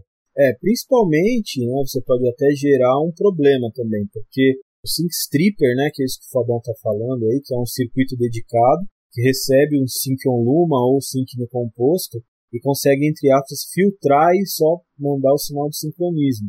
Mas, quando ele sai desse circuito, ele sai um sinal TTL, então você tem que tratar esse sinal antes de jogar no seu aparelho. Então você não pode pegar ele dali direto do chip e jogar no Frame Master. Isso quando ele sai do chip, que é o AMP. Exato. Então você tem que saber o que você está fazendo ali antes de montar um sync stripper aí no seu cabo. Nem vale a pena, né? É muito mais fácil você comprar já um cabo que tenha um outro sync, né? A não ser um console que você esteja obrigado a usar o composto como sync, no caso do GameCube, por exemplo. O GameCube é europeu, né? Uhum. O GameCube americano e japonês não tem RGB. E ele, quando ele ativa o sinal de RGB, você não consegue usar outro sinal, né? Você não consegue usar o C-Sync e não consegue usar o Sync on Luma dele, né? É obrigatório a usar o sinal composto. Só mais uma curiosidade. Tem coisas que o pessoal toma a decisão, tenho certeza que teve um motivo muito forte, mas eu não consigo entender. o sinal composto do GameCube é mais fraco do que o normal. Então, quando você faz um cabo de RGB para o GameCube europeu, você tem que fazer um circuito que levanta um pouquinho o sinal para que o seu dispositivo consiga fazer um handshake legal com o sinal de sync. Olha lá. Ele tá fora de spec. Exato. Pode dar incompatibilidade, então. Então, assim, mais uma vez fica a dica de comprar o cabo num lugar de confiança. Como a Gamescare. Se derem essa honra pra gente, estamos à disposição. Para mostrar também que não é só frescura. Ah, eu quero um cabo parrudão ali, não. Tem que estar tá com o nível certo, tudo dentro do spec para garantir a compatibilidade uhum. e a segurança né, dos seus equipamentos. Inclusive até o cabo tem a especificação correta, né? Tem muita gente que associa a grossura do cabo com a qualidade. Na verdade não, né? Porque cada cabo tem a sua impedância, né? Então, para cabo de vídeo RGB tem a impedância certa. Então, por exemplo, se eu pegar um cabo de chuveiro lá de 20 amperes e ligar, não vai ficar muito bom, entendeu? Você falou de cabo de chuveiro, a gente já viu histórias de horror de mods feito com cabo de chuveiro mesmo, né? um dia a gente faz um podcast só de histórias de terror. Tem uns caras que utilizou isso até no controle do Switch, cara. Já vi, assim, tipo, o cabo da grossura do poste dentro do controle do Switch, cara. o cara consegue captar sinal VHF, UHF, tudo no controle do Switch. Anteninha ninja. Comunicação com a NASA, Mas assim, só uma dica mesmo de cabo, uma informação extra, né? Existe cabo certo para se fazer o cabo RGB, o cabo de componente. Uhum. Às vezes é só a grossura do cabo não quer dizer que ele é melhor, né? Maior ele vai ser mesmo. De repente você tem um cabo com a especificação correta com um shielding diferente, aí vai gerar um cabo um pouquinho mais grosso. Então, né, existe essa variação. Uhum. Por exemplo, você pegar um cabo sólido ali de cobre e falar, ah, esse aqui é melhor, não é bem assim. Mas voltando ao sync, a gente tem, depois do sync no composto, a gente tem o separate sync, o sync separado. Isso. Que é nomeado assim justamente porque ele tem tanto a informação de sync vertical quanto horizontal separados, né, em vias dedicadas. Que é o padrão VGA. E... Tinha mencionado também os tipos de sinal, né, tudo, que o VGA também era conhecido como RGBHV, né, que é justamente por essa separação do sync, né, que ocorre. Ele coloca, tipo, o horizontal e o vertical em linhas separadas, uhum. diferente do RGB convencional, né? Exato. Que remete lá quando a gente estava falando de como a TV analógica, o CRT, constrói a imagem, com a varredura do feixe de elétrons ali na tela. É isso que determina como ele vai desenhar a imagem, né? Tipo, é o sync horizontal, varredura da esquerda para a direita, e o sync vertical, a informação de sync vertical que vai determinar como o elétron desce a tela de cima para baixo, né? Então, o sync no composto que a gente viu aí, ele é combinado já essas duas informações em um sinal só de sync. E aí a gente tem esse sync separado que carrega as informações de sync horizontal e vertical já em vias dedicadas. E aí a gente tem na sequência o C-Sync, que tem esse nome porque é o Composite Sync, ou Sync composto. que confunde bastante com o sync no composto. Ué? A gente tem que ter muito claro aí que sync no composto é porque o sync está trafegando no sinal composto, como o Michelas falou ali. Mas o sync composto, que é o C-Sync, ele está numa via dedicada, que é uma via só do sync, né? Por que, que ele é o composto? Porque ele é composto do sync H e do sync V. Uhum. E ele é o sync puro, né? É o sinal de sync sem ter interferência de nada, sem estar misturado com nada.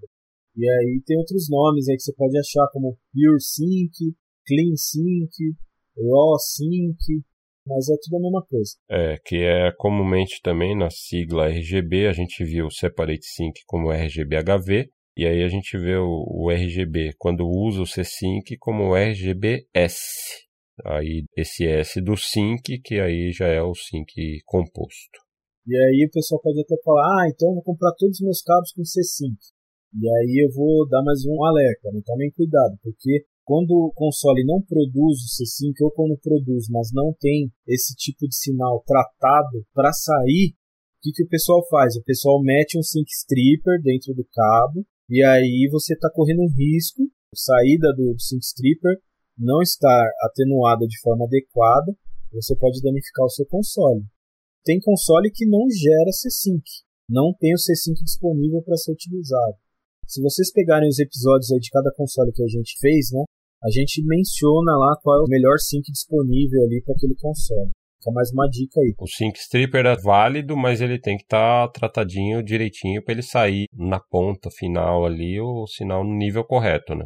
Mesmo alguns vendedores lá fora, que tipo eram famosos, que inclusive a gente aqui mencionava e falava tipo, nossa, são confiáveis, foi mostrado que não são confiáveis, assim. Se você vê, já mostrou coisas, sabe? A gente aqui mesmo já pegou cabos, assim, com qualidade duvidosa, sabe? Que não veio conforme deveria, então, assim, tomem cuidado com isso, sabe? A gente evita de ficar dando nomes, etc, porque a gente não quer, né? Para mim, principalmente para falar isso, é muito suspeito, né? Ah, o cara tá falando isso porque ele quer vender o cabo dele e tal. Mas existem os exemplos mesmo, como o Alex falou. Então aí na hora de comprar o cabo pesa aí a qualidade e confiança, né, também. Confiança que eu digo não só na pessoa que você está comprando, mas no tipo de sync que você vai usar. A gente vai entrar agora, acho que a gente até pode falar dele, que é o Sync On Luma, que é o sync extraído do Luma, né, que é o sinal que carrega o Luma e o sync. É um sinal muito bom, muito puro, e você visualmente não consegue distinguir o C5 do 5 Luma, por exemplo. E muitos consoles que às vezes não tem o C5 ou tem um C5 meio Nintendo 64, né, quando a gente faz a modificação pro RGB dele e tal. Algumas placas dá pra gente usar o C5, outras não, né? Tem essa variação. Então tem muita gente que fala, ah, mas eu queria usar o C5 e tal, não sei o quê. De repente uma pessoa que vai fazer o mod que não tenha muita experiência nisso, pode ligar um sync ali para você com uma intensidade alta e você pode estragar o seu equipamento. Né? Já no Sync-On Luma, como ele é um sinal que já estaria, por exemplo, no caso do 64 novamente, o 64 ele tem o S-Video já disponível ali no plug, né? Nativamente. Você consegue comprar um cabo S-Video. Então o sinal do Luma já está tratado ali, já está pronto para ser ligado na sua TV. Então você usar esse cara como sync é uma garantia que você tem que o cabo que você está comprando é seguro para o seu equipamento, né? Então isso é muito importante. Então para deixar claro esse link, né, o Sync on Luma, ele puxa o sync do Luma, que é o Luma do S-Video, né? Exato. Então, é todo console que já dá saída esse vídeo nativamente, ele já tem o sync on Luma disponível ali nessa via do Luma que vem do S-Video, né? E aí também mais uma dica, tomar cuidado. Por exemplo, o Mega Drive, ele gera sinal de Luma no chip encoder dele, mas ele não tem a opção de você usar o, o S-Video. Então, o que quer dizer? O Luma que ele gera ali não está tratado, entre aspas, devidamente para sair direto para a televisão. Tomem cuidado, né? Vai fazer uma modificação no Mega, ah, vou puxar o sinal aqui do Luma ali, porque o pessoal falou que é tranquilo. Então, aí você tem que ter esse bom senso de saber ali o sinal que é tratado para sair direto para a TV e o que não está sendo utilizado. Então, o Sync On Luma é uma ótima opção para você utilizar, onde não tem opção para usar C-Sync, ou, por exemplo, o Sega Saturn, que tem o C-Sync, mas a placa europeia no C-Sync carrega 12 volts, na placa americana não, e a Tectoy lançou muita placa diferente aqui no Brasil, então não tem como você saber. Então, de repente, é melhor você ir para o Luma, porque é um sinal de extrema qualidade e dependendo do console, mais seguro. E não perde nada, né? Não vai ter grande diferença, ou não vai ter nenhuma diferença na real entre C5 e Sync on Luma. Não, não é. Olho nu assim, sei lá, eu acho que ninguém consegue captar. E aí, por fim, só para fechar esse assunto do Sync, a gente vai ter o Sync on Green, que na sigla do RGB ele vai entrar ali depois do G, um Szinho, é o RGSB, porque justamente esse sync está associado ao G, ele está no sinal do green. Acho que esse é o menos conhecido do pessoal, né? Até porque acho que ele só tá no RGB do Play 2, né, se não me engano. Tem alguns outros videogames que acionam esse tipo de sync hum. quando usam um sinal progressivo. O Xbox, por exemplo, ele também usa Pode o green quando ele aciona o 480p. E acho que tem mais um console também que usa, mas não vou me recordar. Mas é um padrão que foi feito pela Sony, né? Começaram a usar nas PVMs e BVMs essa compatibilidade com esse Synchron Green. Alguns daqueles monitores de LCD também? Provavelmente. E aí é um sinal de sync que trafega junto com o sinal verde ali da RGB, né? Então, na teoria, você vai ligar, por exemplo, numa BVM, você só ligaria três cabos, né? Se você estiver usando um equipamento que usa Synchron Green. É isso. Então, passando a régua no sync aí, a gente vai só dar mais uma pincelada aqui sobre qualidade de cabos, né? Eu falei um pouquinho lá sobre a espessura do cabo, né? A impedância certa. Na verdade, está ligado à espessura e sim à impedância. Cabos mais grossos ou de material diferente ou de estruturas diferentes, às vezes tem impedância diferente, né? Não associem isso com qualidade, tá? Isso para quem quiser montar um cabo caseiro, por exemplo, o cara fala, ah, vou comprar esse cabão gigantesco aqui de chuveiro e vou fazer um cabo que vai ficar animal. Não, cuidado. Bom, animal vai ficar, cara, vai ser one of a kind, sabe? Mas também tem outras coisas que tem que ser levado em consideração na hora que você vai comprar um cabo. Por exemplo, a blindagem é uma coisa muito importante, tá?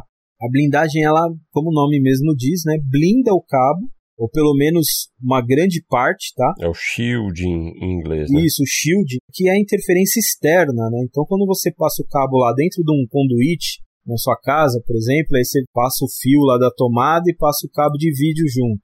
Você está criando ali um, um, ambiente que é muito ruim ali para passar aquela informação de vídeo, né? Ou às vezes não precisa nem ser no conduíte, né? É muito comum no próprio setup aqui, no meu setup de casa mesmo. Tipo, atrás do móvel, os fios estão tudo junto é fio de alimentação, né? Correndo junto com fio de áudio e vídeo também. Exato, e aí você acaba criando uma resistência.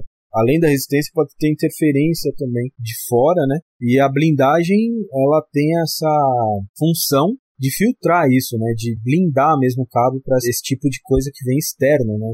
É legal você ter um cabo com blindagem. Ah, precisa ser uma super blindagem em todos os cabos e por fora e não sei o que. Não, não precisa ser uma super blindagem desse jeito. Tá? Uma blindagem boa, com um material bom, um cabo bom, já vai ser suficiente para você usar, né? Uma outra coisa também que varia bastante e também pode influenciar é o comprimento do cabo, né? Então, se você fala assim, ah, eu quero fazer um cabo de 25 metros para ligar, sei lá, lá da sala na outra sala. Então, aí existe a atenuação do sinal, né? O sinal ele tem uma certa força, né, para viajar dentro do cabo. Então, se o cabo for muito grande, ele vai perder essa força e vai chegar mais fraco no seu destino. Então, quando a gente fala, por exemplo, de um cabo RGB, que ele é super controlado ali, a intensidade de sinal, etc., com divisor de tensão que tem no cabo e no equipamento que você está ligando. Então, é uma coisa que é assim, tunada mesmo ali, sabe? Para ficar um negócio perfeito, né? Então, quando você começa a colocar essas variações no cabo, né? Você acaba comprometendo um pouquinho o sinal. Não quer dizer que vai ficar uma droga, que não vai dar para você utilizar, mas são variáveis aí que de repente é legal ficar esperto. Né? Você vai saindo do spec mesmo que levemente, né? Então, o ideal é que o comprimento seja o menor que vá atender a sua necessidade ali dentro do setup, né? Ou pelo menos o menor que você sabe que não vai ter atenuação nenhuma, resistência nenhuma, né? Uhum. A gente faz cabos, sei lá, de 1,30m, 1,40m, que é o padrão, né? Qualquer cabo aí que você pegar hoje padrão, seja qual for o tipo de sinal, você vai ver que é mais ou menos isso. Existem os maiores, mas aí já é fora do padrão, né? Uma outra coisa muito importante os componentes utilizados no cabo. E isso engloba os conectores também, né?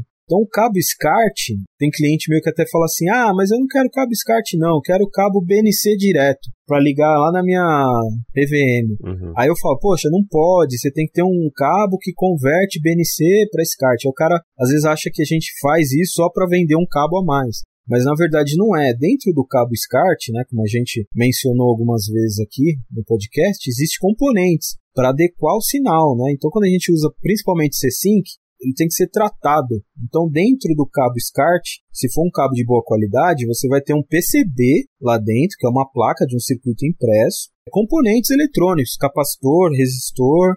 Você tem que tomar muito cuidado com isso também. Então, tem que ser um conector de qualidade boa e tem que estar dentro da especificação correta. Então, cabo SCART, as peças ali, por exemplo, um resistor X e um capacitor Y dentro da linha de sync. Isso daí não tem como a gente colocar dentro de um plug BNC, por exemplo.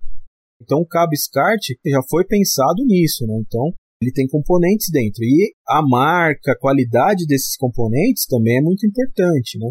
Então tem que ser um capacitor de ótima qualidade, um resistor de ótima qualidade, uma porcentagem de erro bem pequena, né? Para diminuir ainda mais essa variação de sinal. Isso a gente está falando de um cabo SCART, né? Mas se aplica a qualquer cabo aí que você for utilizar. Inclusive, outro dia o Andrezão postou uma foto comparando dois cabos. Ele abriu um cabo Chineco e um cabo Gamescare com a PCB lá na cabeça SCART, como o Michelas falou tal.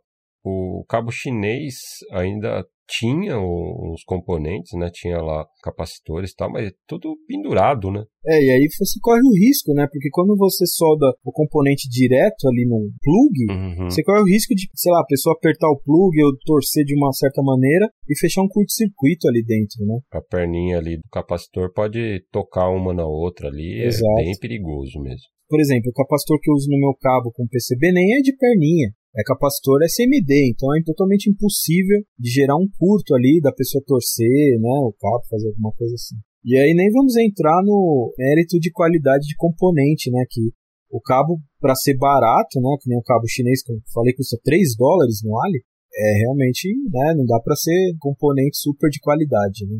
Então, mais uma vez, assim, não querendo forçar uma situação, nem nada do gênero, mas é muito importante que você fique atento a esse tipo de coisa na hora que você vai comprar um cabo. Porque a gente investe tanto dinheiro no nosso setup, né?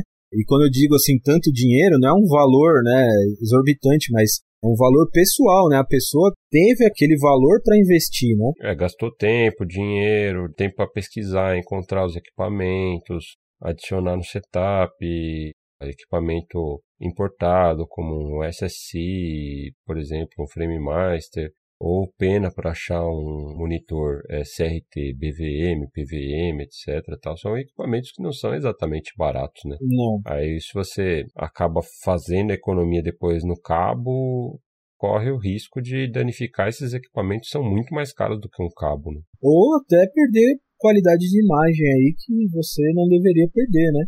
Comprou um equipamento tão bacana, uma BVM, e tá perdendo qualidade porque o cabo é ruim. Né? Tá fazendo um, um, um setup high-end, né, topo de linha, para extrair o máximo e nessa economia não aproveitando todo o potencial que esse setup pode oferecer. Né? Então são algumas dicas aí para você sempre procurar um cabo legal aí. E aí, finalizando a parte do cabo, a gente entra aí nas questões de resoluções, frequência de sinal, se aprofundando um pouquinho mais nas questões que a gente falou mais para o início do podcast, quando estava falando ali de tipos de sinais, etc. Uhum. A gente falar um pouco mais detalhadamente das diferenças entre o progressivo e o entrelaçado, né? Como a gente descreveu, o entrelaçado que é representado no númerozinho ali pelo i, sempre que ele vai estar acompanhado pelo i, ali o 480i, por exemplo, o 1080i, esse izinho é de interlaced, que é o entrelaçado, né? A imagem é construída, como Michelas bem descreveu, pela varredura das linhas, no caso do CRT.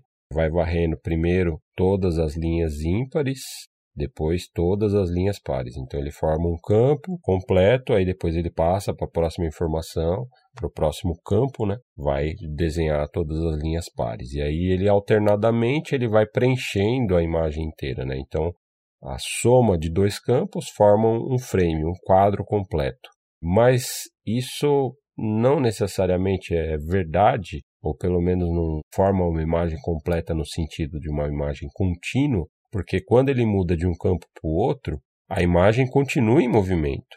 Então, o próximo campo que ele vai desenhar já tem um pouco de movimento em relação ao campo anterior. Quando essa imagem não é tratada adequadamente, tem uma aberração de imagem aí que é conhecida pelo combi. Combi em inglês é pente, né? Então, quando você vê uma imagem toda serrilhada, um objeto em movimento que ele está serrilhado, justamente pela tratativa errada dessa imagem entrelaçada, né? o desentrelaçamento inadequado. Uhum. Essa imagem, quando vai ser desentrelaçada para ser exibida numa tela moderna, digital, né? ela tem que ser tratada de uma forma adequada. Tem dispositivos que tratam isso como Bob de Interlace, ou, por exemplo, o Frame Master, que consegue fazer o processamento da imagem, e aí ele gera novos pixels fazendo um, uma média entre dois campos diferentes, por exemplo, e aí gera uma imagem que se parece mais como uma imagem progressiva. Então, tem tratativas diferentes e tratativas inadequadas. E aí a imagem progressiva quando desenha né, o frame completo, ele já desenha todas as linhas sequencialmente. Se for 240p, por exemplo, ele vai desenhar pulando linhas, né? Mas sempre desenhando por cima das mesmas linhas. Então, se ele começa pela linha 1, pula 2, linha 3, desenha todas as ímpares, mas ele sempre vai pular as pares. Ele não vai desenhar linhas em ordem diferente no próximo frame. Isso no 240p, né? Quando é 480, ele vai desenhar todas as linhas sequencialmente. E aí as, as telas atuais, modernas, elas só trabalham com frames completos, então só na resolução progressiva. Não existe a resolução entrelaçada numa tela moderna, LCD ou OLED e tal. Então por isso que quando ela vai tratar uma imagem entrelaçada, ela demora mais para fazer esse trabalho, justamente para gerar uma imagem progressiva a partir daí. E a gente entra a questão das frequências e resoluções, né? É questão de 15 kHz, né? Tudo. E isso meio que é o limitador tipo das resoluções nas telas. Então, no caso, o 15 kHz seria o 240p, que é a gambiarra, ou o correto, que é o 480i, né? Isso no padrão NTSC. Aí nessa resolução aí, ele tem uma frequência horizontal, né, de 15 kHz. Esse sinal ele determina a resolução entre aspas, a partir da variação da frequência horizontal. Essa frequência horizontal, né, o 15 kHz, é determinado pela resolução mesmo que ela está desenhando na tela. Inclusive somando aí a parte que a gente não vê na tela em si, que é o H-blank, né, o H-blank, e o V-blank também somados. Tem uma fórmula lá que vai determinar o 15 kHz, que é 15 mil linhas, por exemplo, 15 mil pixels, entre aspas, né? Não existe exatamente pixel no CRT. É os pontos do canhão, né? Exato. Ele tem que passar por todos aqueles pontos, então ele vai passar tipo 15 mil. Você não vai ver, às vezes nem vai estar tá na tela. Mas ele vai passar por todos aqueles pontos, né? Isso. Quando ele faz a varredura, ele faz o 15 mil por varredura completa, né? Uhum. Então é por isso que é 15 kHz. Isso vale tanto por 240p quanto 480i, porque como a gente falou, 480i a resolução original, inclusive ela foi feita dessa maneira para aumentar o número de quadros por segundo, para diminuir a sensação de flickering é, perceptível na transmissão da TV analógica, né, naquele tempo lá que estava se determinando esse padrão tal, de uma maneira que economizasse banda, porque não teria banda suficiente na transmissão da TV, né? Para suportar um 480p, por exemplo. Então foi a solução que eles acharam para otimizar isso, fazendo a cada campo field enviado um sessentavos de segundo, né, fosse metade das linhas. E aí o 240p faz uma gambiarra ali para fazer progressivamente 240 linhas a cada frame completo e não campo. Então 60 frames por segundo, progressivo. Então esse seria o sinal 15 kHz, que é o sinal suportado aí tanto pelo RF composto e o S-Video, como a gente falou. Sinais acima disso, só com conexões superiores, né, que tem mais banda para trafegar. Falando em resolução superior, né, a gente tem aí a 24 kHz, que é uma resolução bizarra. Bota bizarra nisso, né, cara? Seria a resolução média ali. É, conhecido como Medium Resolution. Que algumas placas da série Model da SEGA utilizam, né? Eu desconheço outro cara que usa isso aí. tirando VGA. É, acho... Se não me engano, Mortal Kombat acho que utiliza essa Mid Resolution também. Mas Mortal Kombat. Mortal Kombat de arcade, né? Se não me engano, é 24 kHz. Certeza que as TVs da casa do maluco que inventou o pau M e a tomada de 3 pontos devem utilizar essa resolução. Certeza, velho. Outros jogos que utilizam esses monitores de 24 kHz também Mid Resolution, tipo o Cruise USA, se não me engano, também é Mid Resolution. Tem alguns outros jogos, mas acho que os mais comuns são todos os da série Model da Sega. Model 1, Model 2, Model 3. São todos jogos de Mid Resolution, que é essa resolução bizarra aí de 496 por 384 pixels de resolução progressiva. E essas frequências são incompatíveis entre si, né? O monitor tem que ser compatível com essa frequência. Aí a gente está falando, no caso específico dessa frequência de 24 kHz, é um caso muito específico mesmo, que só vai afetar colecionador de arcade, por exemplo. Se você quiser colocar no seu gabinete de arcade um CRT original, aí você vai ter que usar um monitor compatível com Media Resolution, senão não vai dar certo. Eu, por exemplo, tenho placa model que eu fui experimentar aqui em casa nos monitores com Supergun e tal. Não roda em monitor 15 kHz. Não rodou também no monitor que eu tenho aqui, que é o PVM20L5, que ele é dual sync, ele, ele aceita tanto 15 kHz quanto 31 kHz, nativamente nas duas resoluções, que ele comuta o circuito, mas a Medium Resolution ele não entendeu só no OSSC e no Frame Master, por exemplo. Esses dois conseguem tratar esse sinal para exibir na tela da TV LCD, por exemplo. É, aí vai ter que tentar fazer uma caçada aí, algum monitor TriSync, algum monitor diferente para conseguir pegar essa resolução, né? É, monitor de arcade, por exemplo, tem os Nanaus, que são monitores japoneses, que são trisync e aceita essa frequência de operação. Lá na casa do cara do PAU-M tem.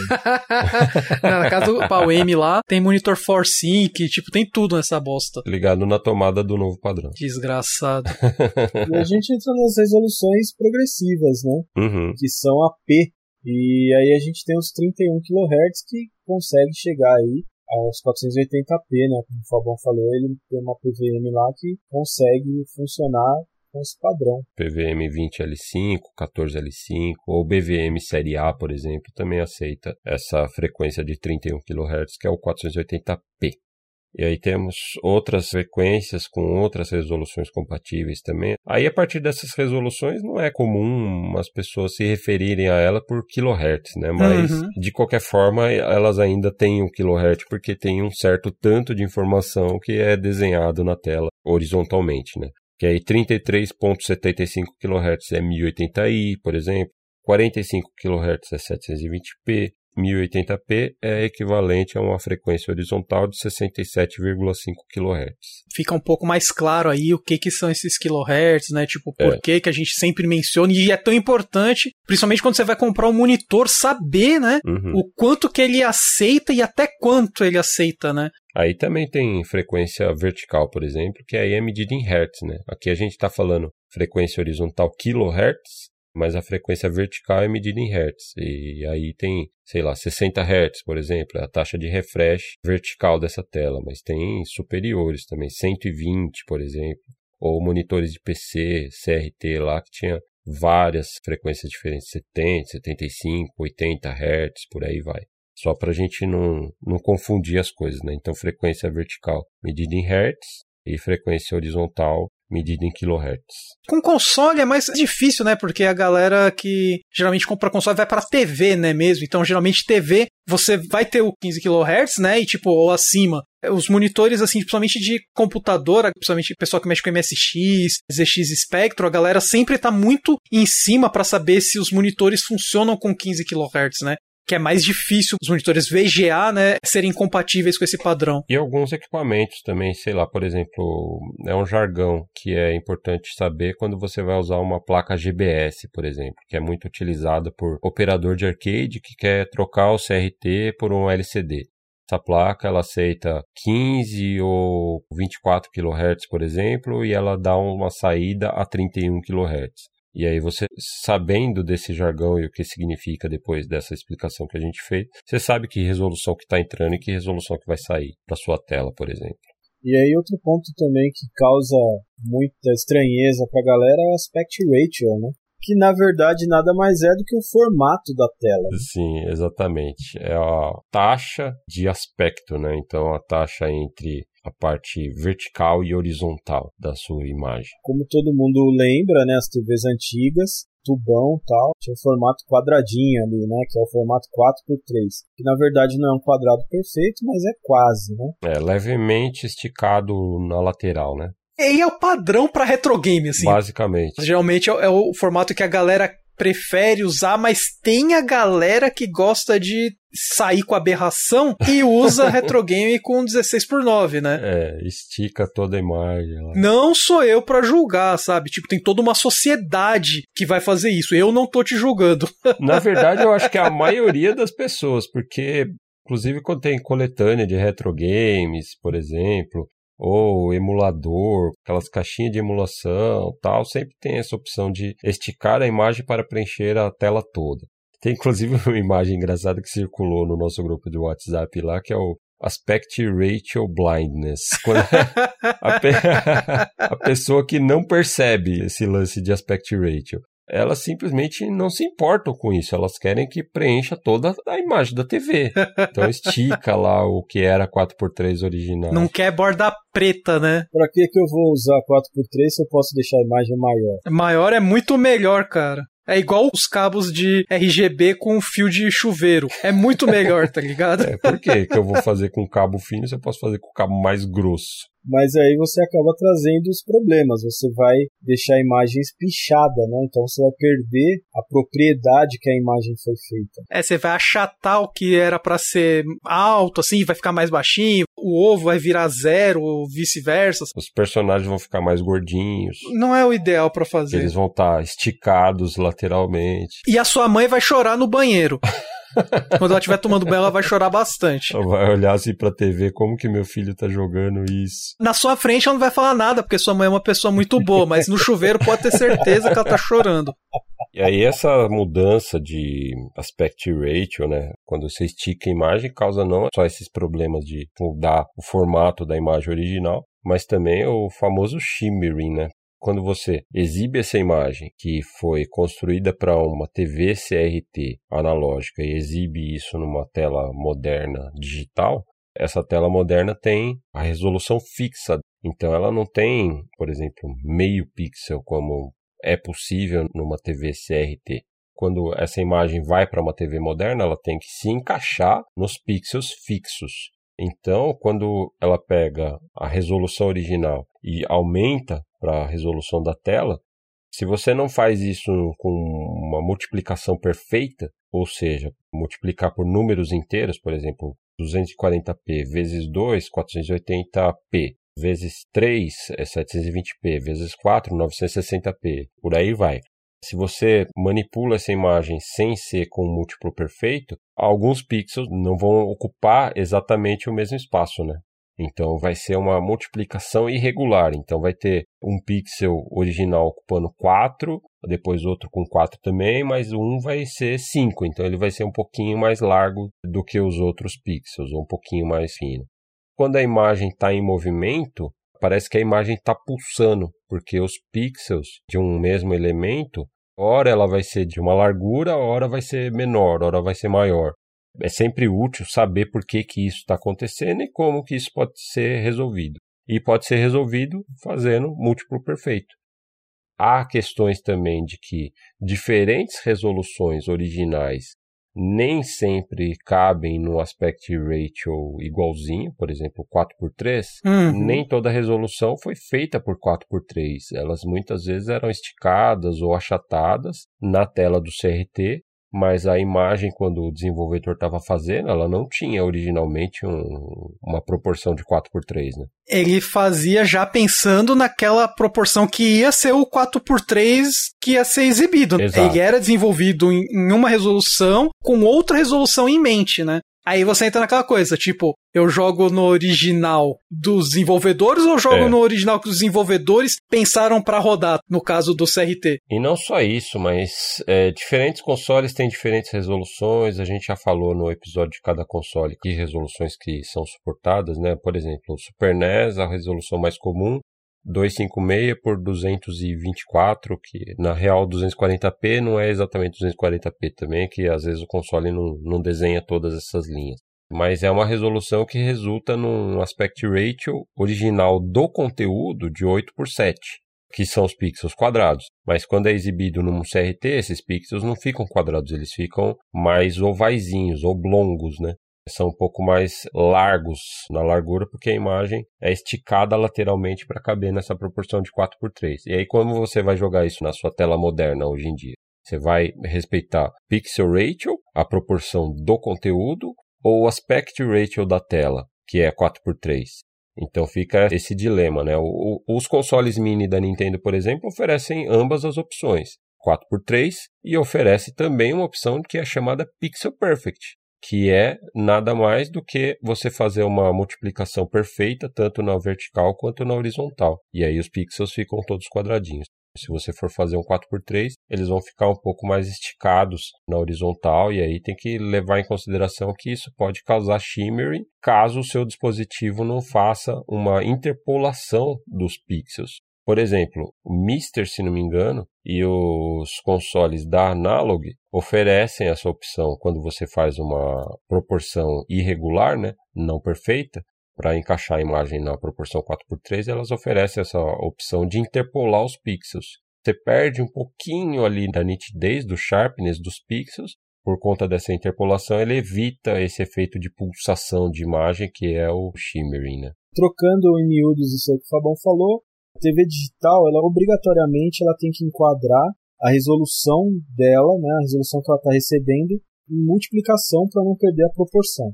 Por isso a gente tenta manter a proporção original da tela de CRT, né? Uhum. Na TV analógica, não importa a resolução, ela sempre vai mostrar naquele aspect ratio dela, hein? porque ela não está presa a um grid de pixel, uhum. né? sim por linhas. Então não importa a resolução, ela sempre vai adequar de maneira perfeita a resolução ao aspect ratio da tela analógica. Isso aí. E aí a gente pode falar de outra coisa que faz o pessoal chorar no banheiro. Lembre na sua mãe, não deixe ela chorar no banheiro. que é o input lag. Não, isso daí você chora em qualquer canto. Esse aí é de chorar mesmo. É, a gente falou lá atrás que ia detalhar um pouquinho mais a respeito da cadeia de lag, né? Cadeia de lag não, mano. Lag da cadeia, porque dá vontade de matar um. Aí a gente tem diferentes etapas, começando pelo input lag, que o input lag é justamente o lag de entrada, essa latência de entrada, né?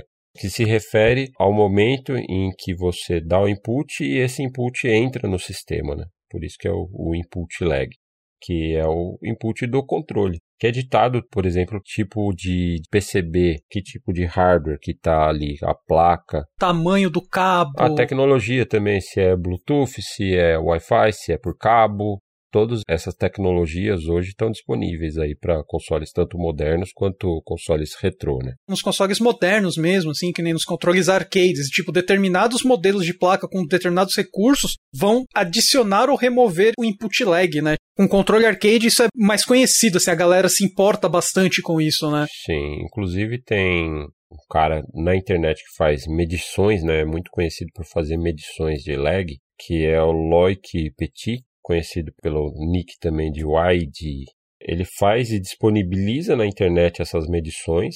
Recentemente, ele abriu um site novo dedicado só a falar de lag, que é o inputlag.science. Esse site é maravilhoso, cara. É incrível. Só tem um pouco de lag na hora de abrir o site, mas tirando isso é perfeito. Inclusive, ele disseca esses tipos de lag também que a gente vai falar. Então, quem tiver curiosidade de entrar lá, ver esses dados de medição, a metodologia dele, a explicação, é um prato cheio. É realmente um site cheio dessas informações. Então, aí ele fez a medição com o controle da Rory lá, por exemplo, tem 31 milissegundos de atraso na placa de input lag. Aí tem controle que aí tem 15 milissegundos, aí é um frame, por exemplo. Ou tem controle que tem 120 de milissegundos de input lag. Então é variável dependendo do hardware aí. É, então às vezes não importa nem a qualidade e o preço, assim, né? Tipo, é, geralmente é o hardware. Tem nessa lista de controles arcades, você tem controles caríssimos, assim, dos top de linha em preço, que tem o maior input lag. Um exemplo é esse controle da Rory Violix Premium, uhum. ou do Rio Arcade Pro, que é o mais caro da série e é o que tem mais input lag. Aí você fala assim: o meu controlinho de Play 4 tá horrível. O controle de Play 4 é o que tem menos input lag de todos, assim, tipo, se você for ver.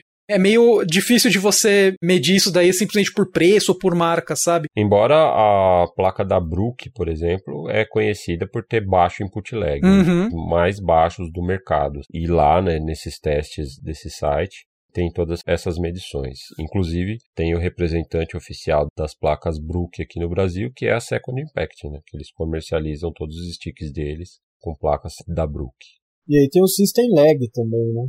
que é o lag gerado pelo próprio sistema, uhum. que recebe a informação, faz um processamento qualquer ali e vai gerar um micro lag ali também, né? O system lag, acredito que ele é mais comum nos sistemas atuais, né? Porque todos os sistemas atuais, tipo, tem um, um, sistema operacional rodando, sabe? Tem muito mais coisa rodando que simplesmente colocou o cartucho ali, ligou e já processou. Os consoles antigos acho que é um pouco mais difícil de ter o, o system lag em si. Embora tenha ainda assim, a gente sempre pensa que não, né? Ó, os consoles antigos não tinham lag.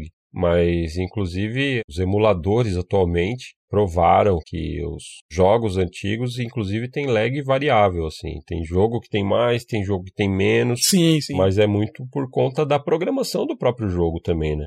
Tem jogo que tem código mais otimizado que o outro, e aí o lag é menor tal. Tipo, é mais comum, né, nos sistemas atuais, né, devido ao sistema operacional, tipo, do Play 4, do Xbox, né, que, tipo, vai estar tá processando internet, chat, áudio, um monte de coisa junto com o jogo, né? É, e aí tem outro nível também, tipo, a engine que o jogo usa, às vezes tem uma engine que tem um input lag inerente maior. É, uma não, né? Tem jogo que usa aí tipo cinco engines no desenvolvimento, né? A tecnologia de gráfico implementando, se tiver um, um frame buffer que, sei lá, o cara faz uma média de três frames, por exemplo. Esses três frames ele vai entregar depois dos três frames a imagem na tela. Então ele vai processar e vai ter um atraso de pelo menos três, dependendo ali da técnica gráfica que for implementada na programação, né?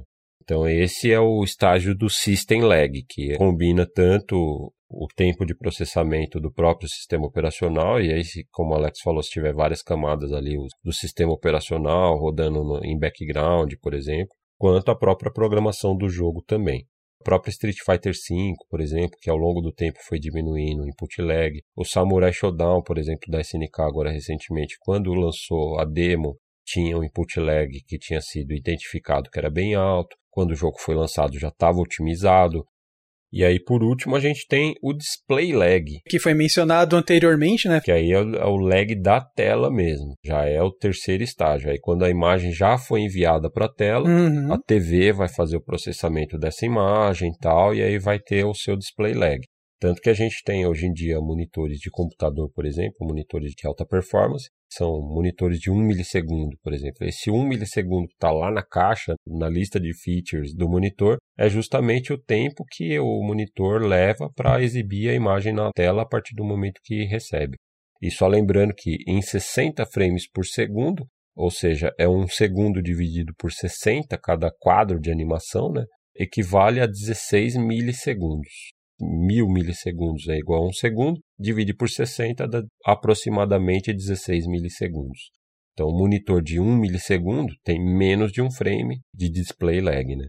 Mas aí quando a gente vai ver TVs mesmo, TVs consumer hoje em dia LCD, LED, OLED e tal, já tem mais lag, pelo menos na média, do que esses monitores profissionais de PC, né? A maioria tem um sistema operacional com aplicativo, Netflix, é, Smart TV. Aí tem enhancement, motion, não sei das quantas lá, os recursos que a TV aplica na imagem. Hum. Obviamente vai ter frame buffer, então ela vai processar essa imagem ao longo de vários frames para depois exibir o resultado, a imagem teoricamente toda maquiada ali. Como a gente mencionou né, anteriormente, para filme, vídeos não faz diferença. Uhum. Não vai ter nenhum input né, acontecendo ali, tirando do controle remoto tal. Sim. Vamos supor que o filme né, interativo do Black Mirror, né, que apareceu tal, ele já é feito pensando nisso daí, com esse input assim para acontecer. Então ele não, não vai sofrer interferência alguma. Não afeta. Diferente no caso dos jogos, né? Que exige resposta imediata, né? Uhum. Isso quando você deixa a TV fazer todos os processamentos de imagem, né? Então ela pode chegar, sei lá, a 120 milissegundos de atraso, por exemplo.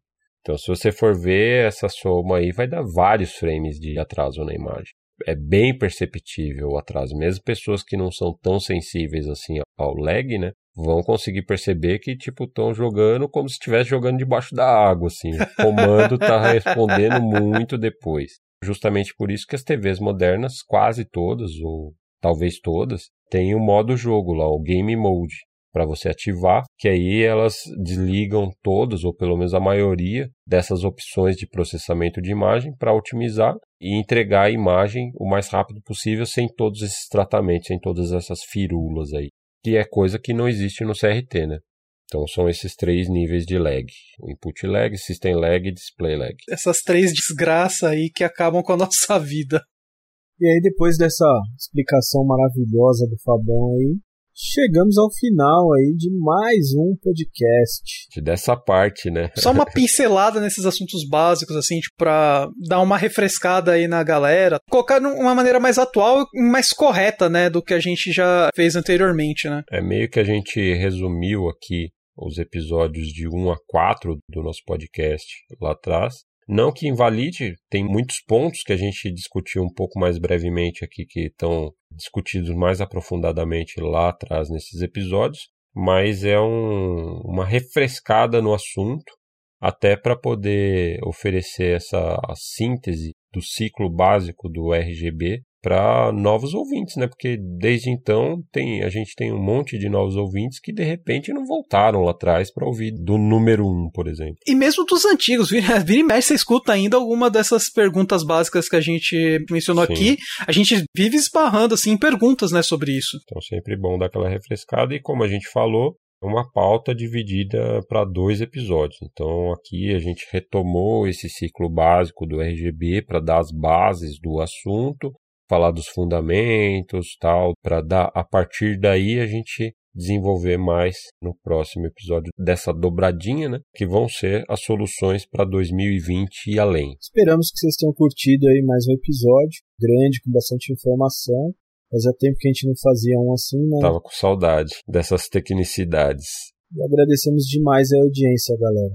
E espalhe esse episódio aqui em particular, como ele tem bastante explicação de várias coisas, né? Dentro do nosso conhecimento, a gente tentou colocar o maior número de informações possíveis, né? Tem bastante esclarecimento do início mesmo, né, do básico ali do RGB, de geração de imagem, etc. E eu acho que assim, o jeito que a gente colocou assim, apesar que a gente não se aprofundou em vários assuntos, né, específicos como os episódios anteriores, eu acho que ele fica mais rápido de apresentar para alguém que tá iniciando e tá querendo saber, assim, tipo, o básico, é. né? Acho que aqui tá um pouco mais condensado, o básico do uhum. básico mesmo, pra pessoa começar a andar sozinha, né, no mundo do RGB. E sempre lembrando e reforçando que a gente tem o timecode na descrição do podcast, então é ali o índice, né, temporal do podcast, então eu sempre faço esse trabalho de ouvir e ver em que ponto que tá tal assunto. Então, se você quiser saber saber especificamente do lag, por exemplo. Aí vai estar tá lá no timecode, na descrição, no minuto X está lá a respeito de lag. No minuto Y está lá, a gente está falando de sync, ou mais especificamente ainda C-Sync, em que ponto do, do podcast está. Então, se a pessoa tem uma dúvida a respeito de um assunto específico que você sabe que está dentro desse episódio, tem esse índice temporal na descrição do podcast. Exato, pessoal. E é isso aí. Espero que vocês tenham curtido. Talvez a gente retome e já continue do próximo, talvez não. Fica a surpresa. Até o próximo. Valeu, galera. Até mais. Falou. Falou, um abraço.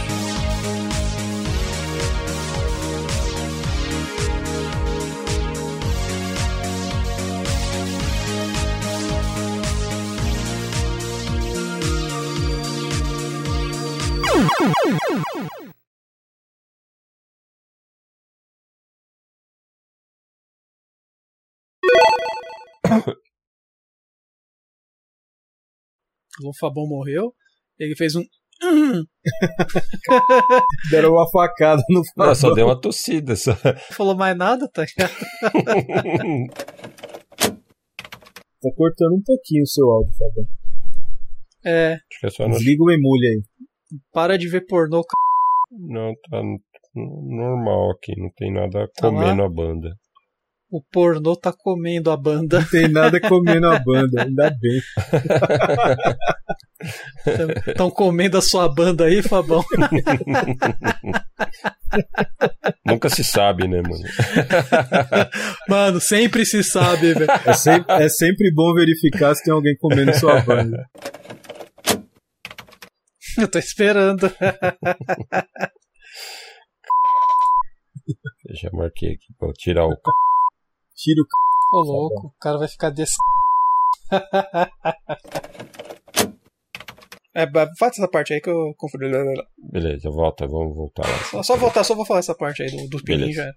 Deixa eu cortar aqui. Aí retoma daí pra Uhum. os pininhos. Esse não tem ninguém comendo seu pinho. Não, a minha banda tá sussa. Olha lá, hein?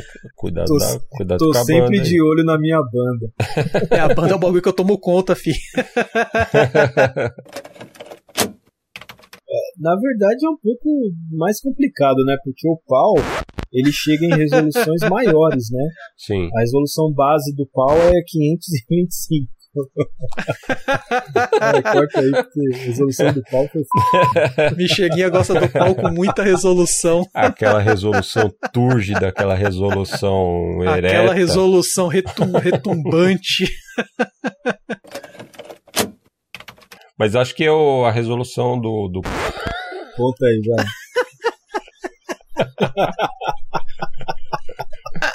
A resolução do padrão, vai. Coloca o padrão antes, vai. Eu acho que é 625, não é, Michel? É, então, E mas o do NTC o- que é 520. e Não, pouco porque lá. vocês falaram que misturou os dois, mas na verdade, o pau brasileiro Caiu aqui, mano. O pau brasileiro é 480. Igual o, o, o NTSC, tá É, ligado? não, não, é, 400, é 480 visível, né? Mas 520 e poucos lá, acho que é 525 contando o V-Blank. Aqui no Brasil? É, é, é. Bom, então, Igual o NTC. Ah, então beleza. Mas então, o. É, mas tem, tem a mudança de resolução mesmo, porque o pau europeu. Filha da p. Colocar essa merda na pauta, velho. tem mais resolução. então, tem mais resolução. E o, e o pau brasileiro tem menos. O pau europeu é maior, né? Faz o seguinte, deixa pra lá isso aí e vamos continuar o papo. Não, não, fala da resolução do Deixa pau os aí, pau de meu lado irmão. aí, vambora. É, vamos. Corta aí o pau, né, mano?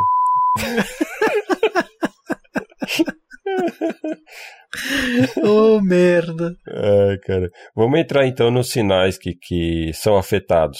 É, pode, pode contar que eu continuo. Beleza, então retoma daí do Mas pau. você terminou de falar o que tinha pra falar da resolução do. tá? Não, vou deixar pra lá isso aí. Mas- Deixa Não, mas vai. É, não, mas corta, vai ficar tipo. corta essa parte Já aí. começou a falar, precisa terminar. Não, precisa não. O Alex gosta de ver a cinco pegar fogo. Não, é só o Gil cortar. Então, e aí, né, como a gente falou, é criado esse padrão, né? Então tem o NTC, o pau, tem vários tipos de pau. o pau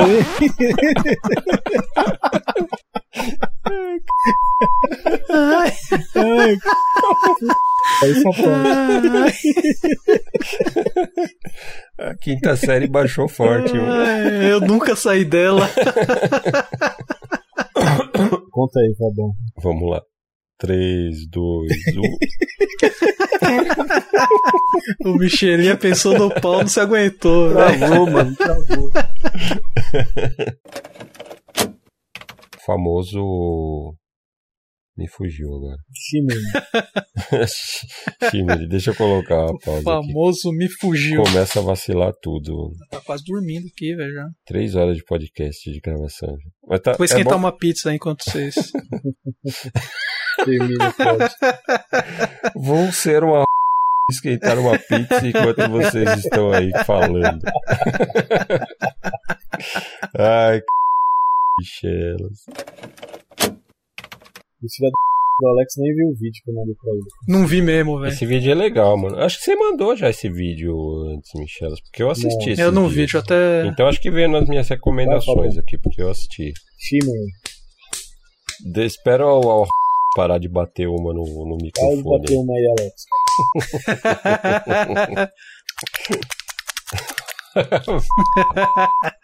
Vamos lá. É, só corta aí a parte que eu vacilei, Gil. É, corta tudo então. Apaga o podcast. Corta, corta tudo dos 10 anos pra cá. Ai, corta desde que eu te conheci na Pro Games. que mancada.